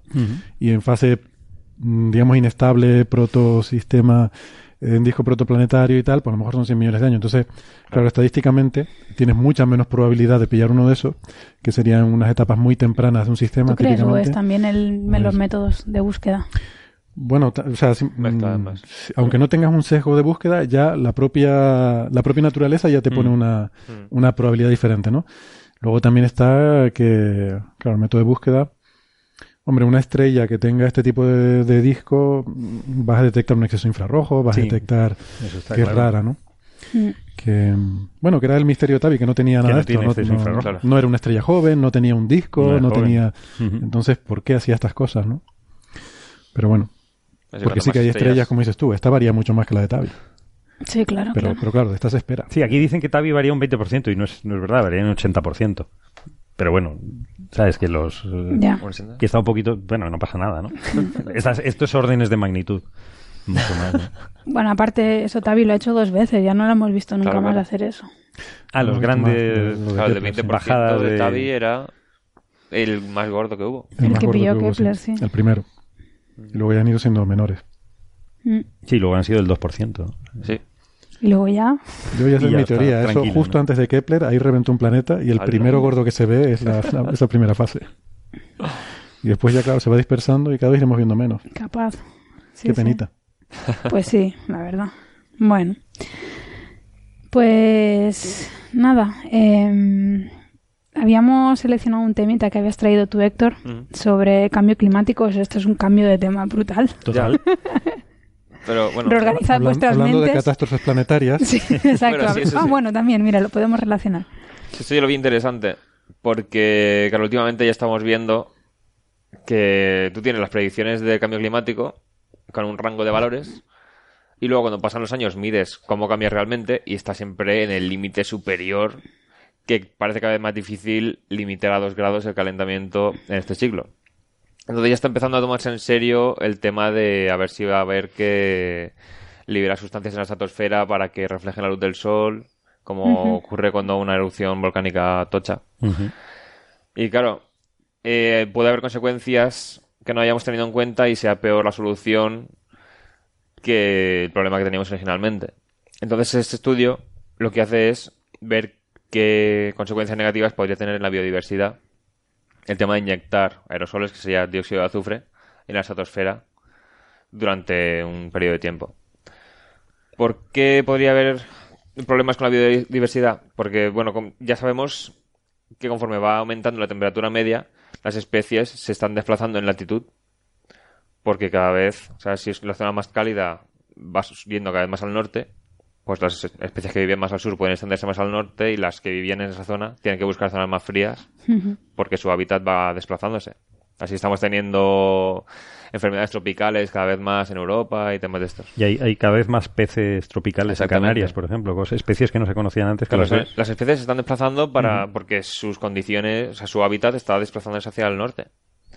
Entonces, ¿qué ocurre si soltamos estos aerosoles en la estratosfera para enfriar? En este estudio lo que hacen es ver la velocidad a la que varía la temperatura. O sea, con cuántos kilómetros por año se desplaza el hábitat, digamos, de estas especies. Porque no hay que tener en cuenta solamente el promedio solar, sino la circulación atmosférica. También parece que al introducir estos aerosoles aumenta la probabilidad de tener un, fenómeno del niño. Con lo cual hay zonas donde aumenta la lluvia y zonas donde disminuye. Entonces tienen todo esto en cuenta con un modelo climático asumiendo que en los 2040 o así tiene, ya el pico de emisiones de CO2 y a partir de ahí ya consigue la humanidad reducir las emisiones. Entonces comparan el modelo climático sin geoingeniería, que es lo que se llamaría esta maniobra, y con geoingeniería. Entonces, analizan el efecto no solo de empezar a inyectar estos aerosoles en la estratosfera, sino también de una eh, un paro brusco del programa de geoingeniería. ¿Por qué? Porque a lo mejor empieza a haber cambios. O sea, podría un país tener mucha menos lluvia que antes, achacarlo a esto y presionar para que el programa de inyección de aerosoles se detenga.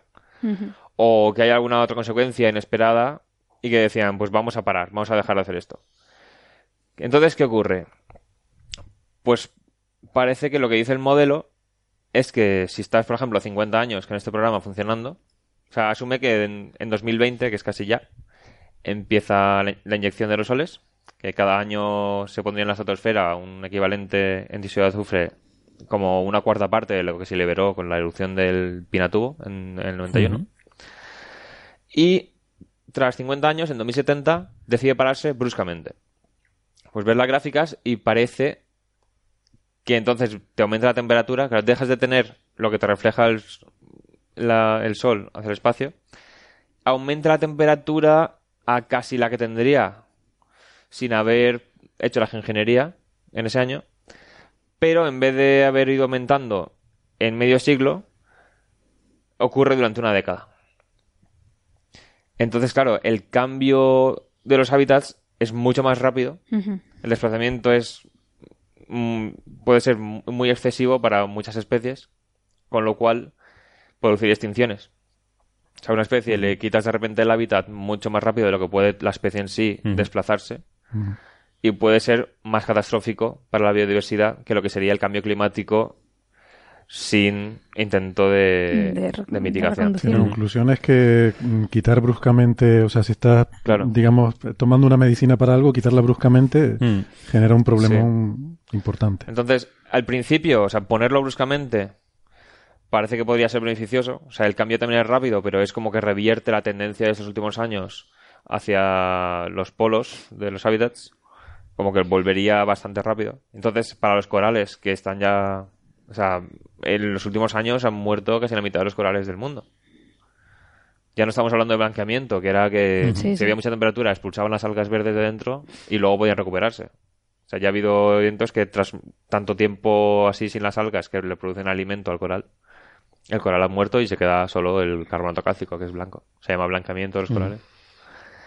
Entonces, a lo mejor, empezando la geoingeniería podría eh, revertirse un poco el efecto, pero claro, tenemos en cuenta que es un parche. O sea, lo que queremos es reducir la capacidad de la atmósfera de retener ese calor. Lo que estamos haciendo es que llegue menos irradiación, que llegue menos energía a la atmósfera, pero si la atmósfera tiene la misma capacidad de retener, si de repente dejamos de inyectar aerosoles, el dióxido de carbono seguirá siendo mayor que el que hay en la actualidad, podrá retener más energía de nuevo y vuelve bastante rápido, o sea, en una década o así, tenemos una temperatura tanto en tierra como en los océanos que es comparable a la que tendría de no haber hecho en ingeniería. Entonces el tema es ese. O sea, cambian tan rápido los hábitats que produciría extinciones de muchas especies. Entonces es algo a tener en cuenta. O sea, si se toma la decisión política, hay que comprometerse A mantenerla. a... O sea, no hay que decir... Es que claro, puede haber, a lo mejor por hambrunas y tal, hay una crisis global de guerras y lo que fuera, y ya di- directamente no hay dinero para mantener Claro, habría, que establecer Claro. algún tipo de seguro, Claro. eh, cuando se tomara una medida de esta, algún tipo de seguro para compensar damnificados, ¿no? Claro, otro problema será cómo es que- demuestras que... tú eres un damnificado de ese programa Claro, y programa. no decir no. tu Si eres una especie animal, a ver No, cómo no. reclamas. No, claro, claro, no. No, Me refiero eh, por el tema político, por lo, lo que dice Héctor, ¿no? De que si se, se generan problemas a nivel... Sí, o que se pueda mantener global, eh, mundialmente, planetariamente, Claro, esta- este proyecto. Claro, que los países implicados estén en guerra. Porque Claro, el tema es ese. tiene que Pero es que, haber o sea, un compromiso en la fuerte, claro, de que eso no se va a terminar de golpe, claro. Una característica que tiene la implementación del programa es eh, hace que muchas zonas disminuya la lluvia. Sobre todo en la cuenca del Amazonas, en Siberia y tal. pues lo que nos faltaba. En a es- en nosotros. es- no, en España justo Ah. aumenta. En España aumenta la precipitación. Bueno, Venga, pero- voto por eso. venga, ya está. ¿Cuándo empezamos? Aquí pone 2020 el, el modelo, pero o sea, en la cuenca del Amazonas disminuye. Va, pero llueve un montón. En de Estados Unidos formas. aumenta, pero en Canadá disminuye. En Alaska disminuye. O sea, en China hay zonas que disminuyen. Entonces, si hay países que dice, eh, esto me afecta negativamente y Sí, quiero que ese- se pare el programa. claro, Y pueden- ese es un solo factor, pero habrá otros factores, Claro. pues que, claro, cambiará, cambios parece- de corrientes, cambios Ujú. de... Claro, exactamente. A saber la de consecuencias. sí, sí localmente-. Bueno, de todas Eh, formas, si el foco, si el foco que somos nosotros no lo solucionamos, ya Sí, puedes ir poniéndote un Esto es- paraguas. esto es o sea, una, Claro, esto una es tirita parche, para un eh, problema sinceramente, no- Pero si tenemos el invernadero cada vez con más absorción, por eso. eh, si lo quitas te va a volver la temperatura a lo que tenías antes. Claro, Sí, claro. Quitas el parasol y Entonces te- hay que fríes. reducir las... O sea, el, el artículo dice lo más efectivo es la reducción de las emisiones. Ya. Pero ya está la gente poniéndose pesimista. O sea, Mm. ya no está tan claro que reduciendo las emisiones en, en el ritmo que estamos... O sea, ¿cuándo vamos a empezar en serio ya a reducir las emisiones lo suficiente? Ya no está claro que lleguemos a tiempo. Entonces, por eso ya se empieza a tener más en serio Mm. la opción de los parches. Ya. Pero sí. En en Futurama hacían algo como era, traían, traían cometas y los echaban como cubitos de hielo Sí, en el mar. ¿no? mar. Ay. Bueno, esa, es, esa es otra que... o sea, Steve- Steven Colbert propone eh, construir eh, gigantescas máquinas de aire acondicionado en cada planeta. pero la termomodinámica... Sí, eso sí, genera más calor todavía. Sí. Bueno, Sí, pero para afuera. el programa de Steven Colbert lo echas para afuera. Vale. Pero bueno, o sea, el tema es este. Si tenemos, seguimos teniendo más dióxido de carbono, la acidificación de los océanos... Sí, Sí, es que no es solo Claro, la es que temperatura, eso- hay que tenerlo sí, en claro, cuenta. son un o montón sea, de factores. El cambio climático no es solo una cuestión de temperatura. Entonces sería como un parche para parte de las cosas mientras hay que seguir reduciendo emisiones. Mm. Es como Porque ganar entonces tiempo, no, ¿no? no puedes... Como comprar tiempo para poder resolver el problema. Claro. Ujú. Hmm. Pero bueno, que eso, que hay que tener en cuenta muchos más factores, más los que no se sepan. Están las un- unknown unknowns, ¿no? Claro. Es posible que el sol nos eche una mano. Hay quien dice Es que está posible. entrando en un nuevo mínimo de Maunder y que eso... Hombre, la verdad que este ciclo ha sido súper bajo, ¿eh? Y si miras los últimos, está, yendo Está así... para abajo, para abajo. Sí, sí, sí, estaban picado. Pero sin saberlo Yo no seguro. quiero, no quiero asustar, Sin saberlo pero lo estoy viendo tampoco. últimamente... Ya hace tiempo que hay titulares No, de científicos predicen una nueva edad de hielo dentro Sí. de 30 años. Entonces, la Yo- gente ¿en qué dice, quedamos, pero, no? ¿en qué quedamos? ¿Me voy, me voy a guisar o me voy a titular- congelar? Vi un titular hace unos días que era lo de la nueva edad de hielo vuelve a ponerse de moda y sigue siendo tan erróneo como antes. No lo llegué a leer, ¿no? Pero parece que... No sé, si tiene que ver con lo del sol, No sé, te digo no que es que ni idea. Ujú. Claro, pero sería como apostar el futuro a... No, no puedes. a- No puedes. En realidad no sabemos qué, qué pasa porque no entendemos el sol suficiente como para decir No puedes. una cosa u otra. Hay que invertir mucho más en física solar y entonces pues a lo mejor podríamos hacer ese tipo de... Pero claro. No en vez de pagar cosa- toda la NASA, Sí. ahora que... Fíjate, es que el, el ciclo 24, que es el ciclo que estamos ya terminando, porque ya estamos básicamente en el mínimo, eh, fue la mitad del ciclo, del ciclo anterior. Vale. ¿Y La cuál fue de- el que el fue tan fue bajo que fue hace unos años? El último mínimo fue histórico, fue el más profundo en 100 años. Vale, fue el último. Ah, dices último el, el mínimo, mínimo, No, yo sí. digo que el máximo ¿Y el llegó máximo? Sí, a la sí. mitad del máximo anterior. Sí. Que además, si, Y- si sigues viendo, es que va, van en Bueno, bajada, estamos sí. como, digamos que uno, tres, los cinco ciclos Mm. anteriores han hecho como para arriba y ahora están yendo para abajo otra vez. O sea que... Pero estamos haciendo ya de astrofísicos, que con cinco datos ya sacamos una regresión. No, bueno, lo que pasa es que tenemos datos desde 1600, Sí, sí. ¿no? Entonces, cuando ves así en global, sí que parece que hay una tendencia a subir, bajar, subir, Claro. bajar la intensidad de los ciclos, ¿no? Pero el mínimo de Maunder fue... Fue casi de repente, ¿no? eh, sí, porque lo que se ve justo antes del mínimo de Maunder es un, un ciclo solar relativamente como el de ahora. Mm. Uf, Ya está. Oye, Chan, chan, chan. Titular. Y dejamos el programa ahí. ya lo dejamos aquí. Y está, está el tema de la desincronización de los hemisferios. en cualquier también, que caso, no sé, no sé, no, la relación del mínimo de Maunder con el... Con Tampoco la edad está de hielo no establecida. está, Tampoco no está está- establecida, Tampoco se sabe o que, sea. que Mm. hiciera. Hay controversia todavía con eso. Sí, sí, sí. Mm. Así que no podemos confiar en que eso lo soluciona no, los problemas. No, por supuesto que no. Porque además no- En cualquier caso sería una cuestión de tiempo también. O sea, bueno, si te si con eso ganas 10 años, pues está bien, pero es, solo ganar tiempo, ¿no? Claro, Al final tienes, 10 que, tienes resolver el problema Sí, sí, sí, de sí. alguna forma. 10 años es muy poco para... Claro. Si alguien te da, si el sol te da 10 años, te da 20 años o, o lo que sea, bueno, es- pero será un parche, o sea, Es un parche. no... El problema gordo es que tenemos un forzamiento en el clima Sí, que está claramente causado por humanos. sí. Y aunque no se hubiera Exacto. causado por humanos, es que yo no sé tampoco por qué hay tanto debate con que... Da si igual, dentro- claro. Parece como que se trata de que hay gente que no le gusta sentirse culpable de y otra gente que sí, Sí, le sí. gusta flagelarse. Da igual. O sea, olvídense, eh, no, no es culpa de los humanos, da igual. La Tierra se está calentando. No, pero hay hay que un, hacer problema, algo. hay un problema de la economía. Entonces, Claro. si es creado por humanos, Sí. es el sistema económico que tenemos. Entonces, ahí te metes en un tema No, pero es lo mismo. Si el planeta se está calentando y tú sabes que reduciendo emisiones Claro, vas a mejorar. Para reducir emisiones tienes que vender menos, fabricar menos, comprar Bien. menos, consumir menos. Y eso no le gusta a mucha gente. Bueno, pero claro, pero, pero eso es independiente de quién sea la, la culpa del incremento. o sea que- pero bueno, sí, también sí, es una discusión un poco absurda también. Bueno, y hablando de cosas absurdas, ¿qué nos quieres comentar tú sobre este señor americano? Ah, bueno. A ver, a ver. No, bueno, Héctor mencionó brevemente que la, la NASA está, está parada. La NASA está parada. Hemos Bien, recibido- No descubre. Eh, sí, como, como vengan ahora, como vengan ahora los extraterrestres a, a contactar con nosotros, ¿Es vas a ver tú qué problema. A ver con quién contactan. A ver qué hacen. Bueno, como Bueno, vayan ahora- a la no, Casa Blanca va a dar igual. O sea, Hombre, yo, yo lo que espero es que no digan aquello llévenos ante su líder, porque No, ya espero que no. entonces... Ay, no, por Dios. en Yo espero país. que digan llévenos ante alguien que sepa. ¿Con quién podemos No un hablar? profesional. no, profesional. No, nos han llegado algunas preguntas de oyentes eh, hace unos días preocupados porque eh, eh, los perfiles en redes sociales de la NASA, la página, si vas a la página de la NASA, pues apareció un mensaje eh, un poco eh, un poco críptico diciendo este esto está cerrado, disculpen las molestias, esperamos volver lo antes posible. Y, y claro, pues la gente se queda así, ¿qué es lo que ha pasado en la NASA de repente? que- que ha cerrado y tal? Bueno, hay que decir que no hay que preocuparse, no, pasa- no ha cerrado la NASA, ha cerrado todo el sector público de Estados Unidos. No hay que preocuparse.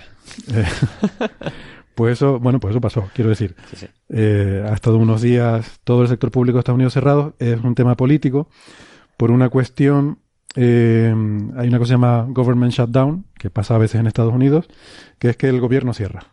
El gobierno y todo lo que depende del gobierno tiene que cerrar. Está muy bien. Pero ese No está- sistema es cuando no hay dinero. ¿Cómo es? eh, Cuando no hay presupuesto. Eso supongo. pasa efectivamente cuando no hay, no hay presupuesto. No quiere decir que no haya dinero, quiere decir que no hay un acuerdo en cómo gastar. ¿Cómo gastarlo, claro? Vale. Entonces, eh, la última vez que ocurrió esto fue en 2013 y ha ocurrido de vez en cuando. O sea, ya tiene cierta experiencia en cómo hay que manejar esta situación. Al principio era un caos. La cuestión es que la política en Estados Unidos es muy complicada, muy complicada. Eh, y eso es así porque ellos montaron un sistema, cuando diseñaron el país, están muy preocupados con que hubiera un tío que acumulara mucho poder y se convirtiera en un déspota tiránico. Y entonces Menos mal, menos mal que pues- tuvieron visión de futuro. pues menos mal. menos mal. Eh, eh, entonces, montaron todo un sistema basado en lo que ellos llaman checks and balances, ¿no? que son controles, para que ni siquiera el presidente tenga mucho poder. Y, y entonces la, todo el cuerpo legislativo eh, es, es bastante complicado y ahí el poder está bastante dividido, no lo tiene solo el presidente. Curiosamente, el- todo esto que parece tan buena idea lo hicieron a la hora de legislar, pero no eh, a la hora del control militar. Vaya. O sea, los Claro. misiles nucleares y los portaaviones y los submarinos están totalmente a disposición del señor presidente, que es el commander in chief. Esos son funcionarios también, los militares. Sí, sí, sí, dependen O directamente sea, del ¿se pa- gobierno. ¿Están parados o...? No, eh, ahora te explico por qué, porque bien. no está todo parado. Joder. Ahora, ahora te explico la diferencia. Y el asunto, yo pensando un poco, porque una cosa sí y otra no, creo que es porque el país lo diseñaron intelectuales, pero lo del ejército, todo eso vino después, ¿no? O sea, al principio no era una de las grandes... eh, pero de hecho ellos tienen la filosofía de que tienen que tener armas y tal. Originariamente la idea es para defenderse de un tirano que pueda subir propio poder, gobierno, claro. propio gobierno. O sea, vuelva ellos tienen el derecho reconocido ¿no? Mm. de luchar contra un gobierno eh, tiránico e injusto. Otra cosa es lo que cada uno entienda que es tiránico e injusto, Claro. que eso no está bien definido, pero bueno. Es el tema. Entonces, ellos tienen, el poder es el presidente y luego tienen el Congreso. El Congreso eh, consta de dos cámaras, que una es el Senado y otra es la Casa de Representantes. Y eh, los eh, congresistas son elegidos, esto es una cosa que nos puede resultar curiosa a los españoles, no los pone el partido, sino que son elegidos por la gente. Entonces, cuando se vota, no vota todo el mundo lo mismo, como se hace aquí en España, que tenemos 300 parlamentarios, no sé para qué, porque todos los del partido A votan A, todos los del partido B votan B y todos los del partido C votan C, con lo cual es absurdo tener 300 tíos, puedes mandar uno de cada uno. Allí no. Y entonces es bastante común que un senador republicano vote en contra de una iniciativa de su partido y tal, porque ellos, eh, su lealtad no es al partido que lo ha puesto, sino es a los votantes que le han puesto ahí. Entonces, incluso en la situación actual, que Trump lo tiene todo, o sea, es el presidente, su partido controla el, el Senado y su partido controla la Cámara de Representantes, eh, aún así, pues se meten en, en líos y tiene muy limitado lo que puede hacer porque hay muchas cosas que él quiere hacer y que no le dejan. Eh, o sea, de hecho, de todas las cosas que ha propuesto, hay muy poquitas. De las cosas que dijo en campaña que iba a hacer, hay muy poquitas que haya hecho. Afortunadamente. No ha hecho nada. ¿Qué ha hecho? Bueno, ha hecho Algunas cosas ha hecho, Hay gente pero- que dice, eso no ha hecho nada, cuidado, porque hay muchas cosas que están afectando a los más desfavorecidos, desproporcionadamente, que eso sí que lo han hecho. Sí, efectivamente. Entonces, ha podido hacer cosas que le han dejado hacer. Entonces eso habla un poco de... O sea, tiene que haber un cierto consenso. No basta que un tío diga voy a hacer esto. O sea, tiene que tener un cierto respaldo, incluso aunque tenga el control del Congreso, ¿no? Ahora mismo hay una movida muy grande en Estados Unidos eh, un- con el tema migratorio, que como saben era una de las principales, Sí. eh, de los principales caballos de batalla de este señor en su campaña. Y sobre todo, estoy sobresimplificando mucho, pero hay una Ya, cuestión que es la de los Dreamers, que ah, es muy sensible, ¿no? La gente está, digamos que hay mucha controversia con eso porque estos son, son gente, son casi un millón de personas que llegaron ilegalmente a Estados Unidos como niños, o sea, que fueron llevados de niños Sí. a Estados Unidos y que, hombre, llevan un tiempo ya en el país, pero eh, llevan ahí desde pequeños, ¿no? Entonces, dentro de la administración Obama, pues eh, se estableció un consenso bipartidista para crear un programa de acogida para esta gente en el cual se da la oportunidad de estudiar, de conseguir un puesto de trabajo y de conseguir la residencia permanente. eh, bueno, una situación que parece más o menos razonable, ¿no? Y sin embargo, eh, Trump está muy en contra de esto y quiere deportar a toda esta gente. O sea, estamos hablando de casi un millón de personas Mm. que llevan desde niños en el país, eh, que bueno, que son vistos por muchos sectores de la sociedad como eh, ciudadanos más, como estadounidenses pero más. ahí- lleva 30 años ya viviendo. No, no les dan la nacionalidad por estar allí simplemente. O sea, en Bueno, de hecho, el plan de Obama era darles la residencia, ni siquiera la nacionalidad. Ni pero siquiera. incluso esto se lo quiere cargar, se los quiere echar. ¿Vale? Porque allí solo eres estadounidense si naces allí. O sea, que Eh, esa sí. es la ley de ellos. ¿no? Sí, sí. Sí, incluso gente que nace en bases militares fuera, no, bueno, sí, Sí, vale. perdona, sí, son estadounidenses, pero no pueden ser presidente. Ah, Oh, El presidente tiene que haber nacido en Estados Unidos.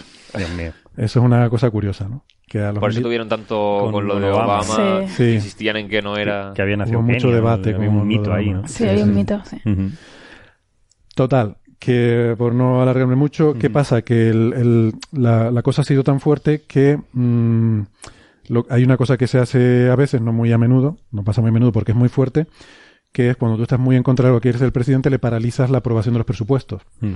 Eh, ellos tienen ahí lo que se llaman los appropriation bills, que es una cosa complicadísima, que es el proceso por el cual se genera y se aprueban los presupuestos del país. Y, eso tiene que pasar por las dos cámaras del Congreso y por la presidencia y tal. Entonces, eh, no tiene suficiente apoyo, no tiene suficiente apoyo para eh, pasar el presupuesto. El año fiscal en Estados Unidos empieza en octubre. O sea, el 1 de octubre empieza el año fiscal.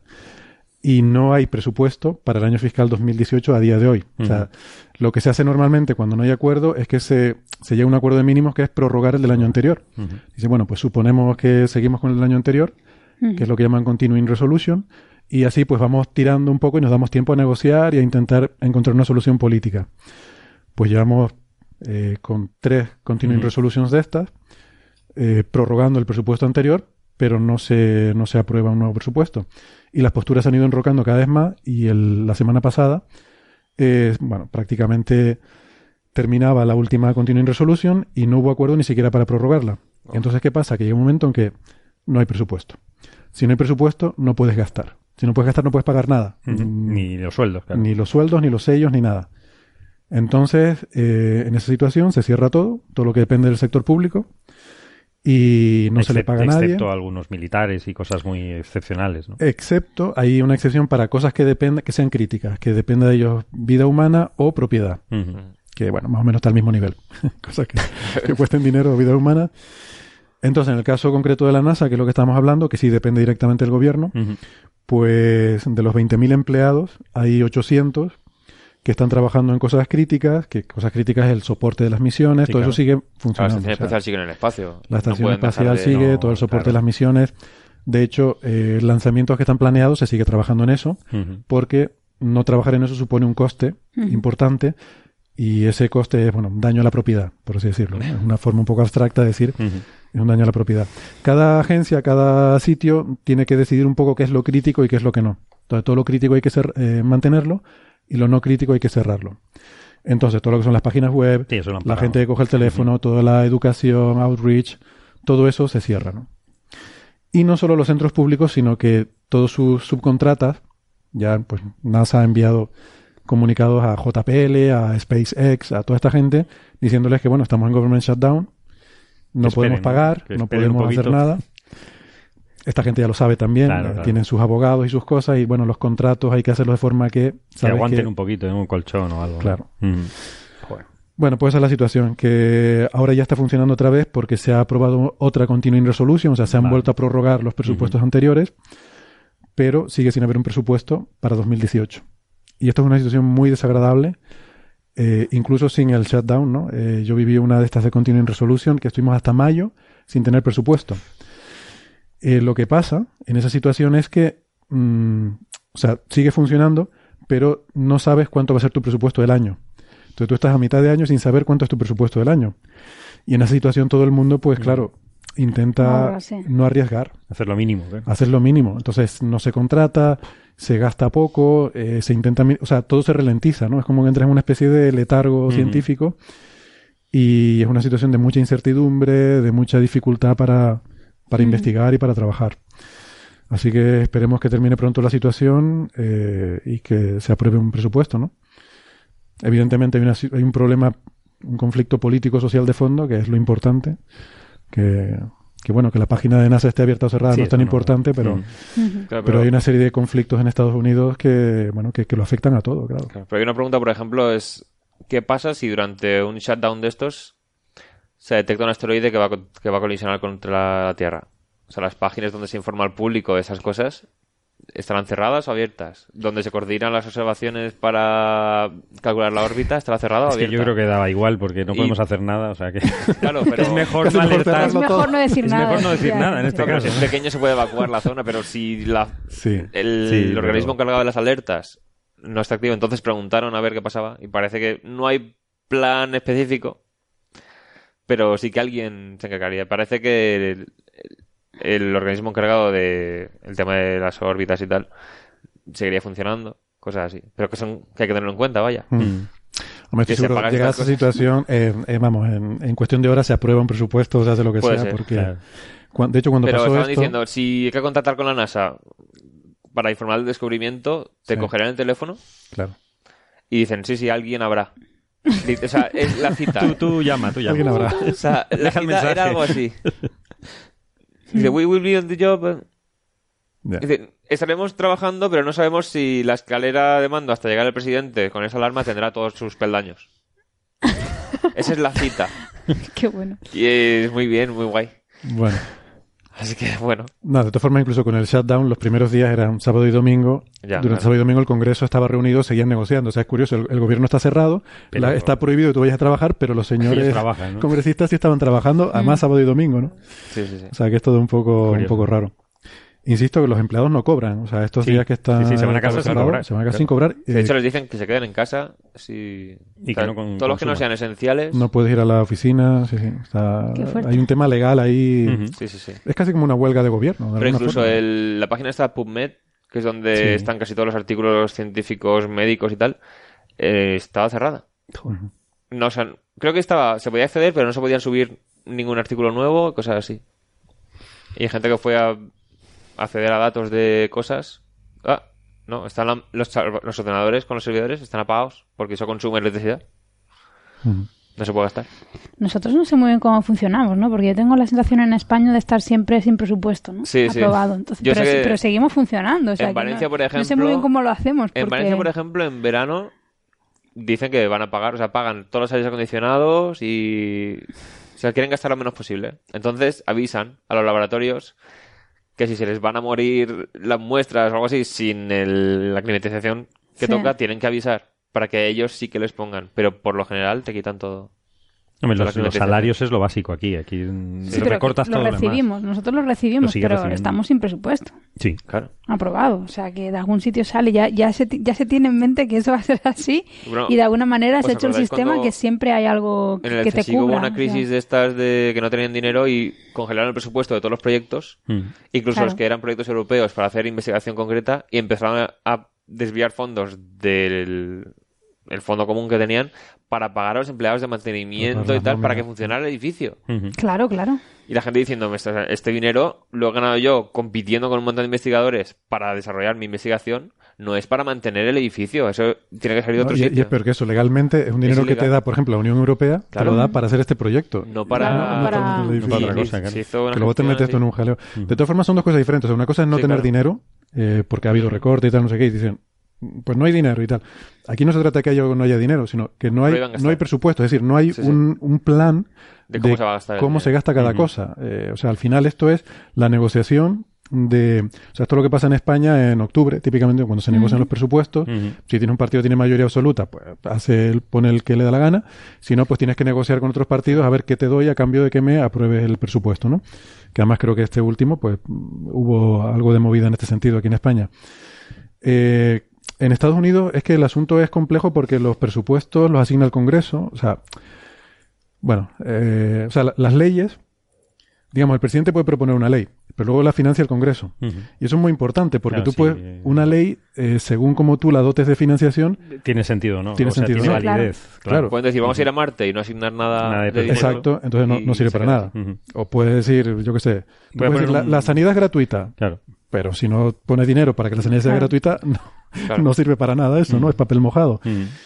Y, y entonces, eh, esa es lo que llaman appropriation, ¿no? Esa asignación de presupuesto a los diferentes sectores es lo que se hace, eh, pues eso que se debería hacer a principio de año fiscal para que todo el mundo sepa cuánto dinero tiene y luego todo es una escalera que, que baja, ¿no? Porque. Eh, cuando la ANSF, la, la Agencia de Financiación de la Ciencia, sabe cuánto dinero tiene, pues le dice a los centros de investigación cuánto tiene cada uno. En base a eso, los centros de investigación saben cuánto pueden gastar y tal. Si te quitan desde arriba ese plan, tú no sabes cuánto dinero tienes. Tú estás gastando dinero, Mm. pero lo mismo luego te llegan y te dicen, no, eh, estamos en abril y ya usted ha gastado todo el dinero del año. Ah, y ya está. Y tú dices, bueno, pero Claro. esto no puede ser. Sí. Bueno, Bueno, pues nada, yo creo que con esa nota Está bien. Con esa nota optimista. optimista. sí, Bueno, el optimismo es que yo, yo creo que decir que, bueno, después de todo hay límites a lo que un presidente puede Sí, hacer. Sí, sí. Eso no Allí está sí. mal. Sí, y en este caso, Que en este caso es ah, es bastante reconfortante, ¿eh? porque Aunque insisto Madre que lo del ejército sí que lo tiene todo. O sea, como al final se cabre y diga, bueno, ¿de dónde puedo meter mano aquí? Pues, pues venga, yo no esto. creo, ¿eh? No sé, No sé, ya veremos. ya veremos. Pero. Los- nos decía Valentín Martínez, ¿no? que vino por aquí, que él, él está en esos círculos, que, que los asesores militares Mm. son otro nivel.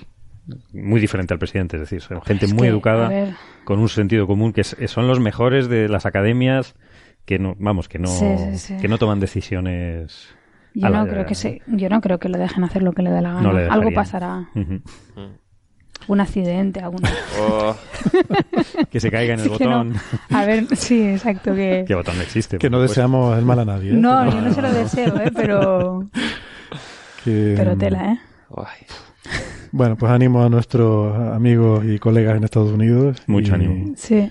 Que, que la situación no debe ser fácil, pero bueno, que todo pasa. Lo, lo importante es que, en fin, que todos esos conflictos sociales que hay ahora mismo en el país, pues que se vayan, se vayan resolviendo. Bueno, pues aquí terminamos. Aquí terminamos. Sí, hemos pasado un poco por todo con egipcio. Sí, sí, sí. Hemos pasado un poco por todo. Pues nada, espero que les haya gustado el programa, que se le hayan pasado bien. Y... Yo me lo he pasado bien. Pues sí. Ah, pues mira qué bien. Y nos vemos la semana que viene. Gracias, María, sobre todo en tu estado que sé que estás con ese dolor de cabeza, no es óptimo, pasándolo un no poco mal. Pero, bueno. gracias por el esfuerzo de, Bueno. de llevar el programa hoy. Ya ves. Nada, que no se solucione con drogas. Ahí está. Ese es el Mensaje final. mensaje final moraleja. Ahora, ahora compartimos. Venga, cierra los micros y pasa, pasa las pastillas esas. Venga. Pues nada, hasta la semana que viene. Hasta, luego. Hasta Chao. luego.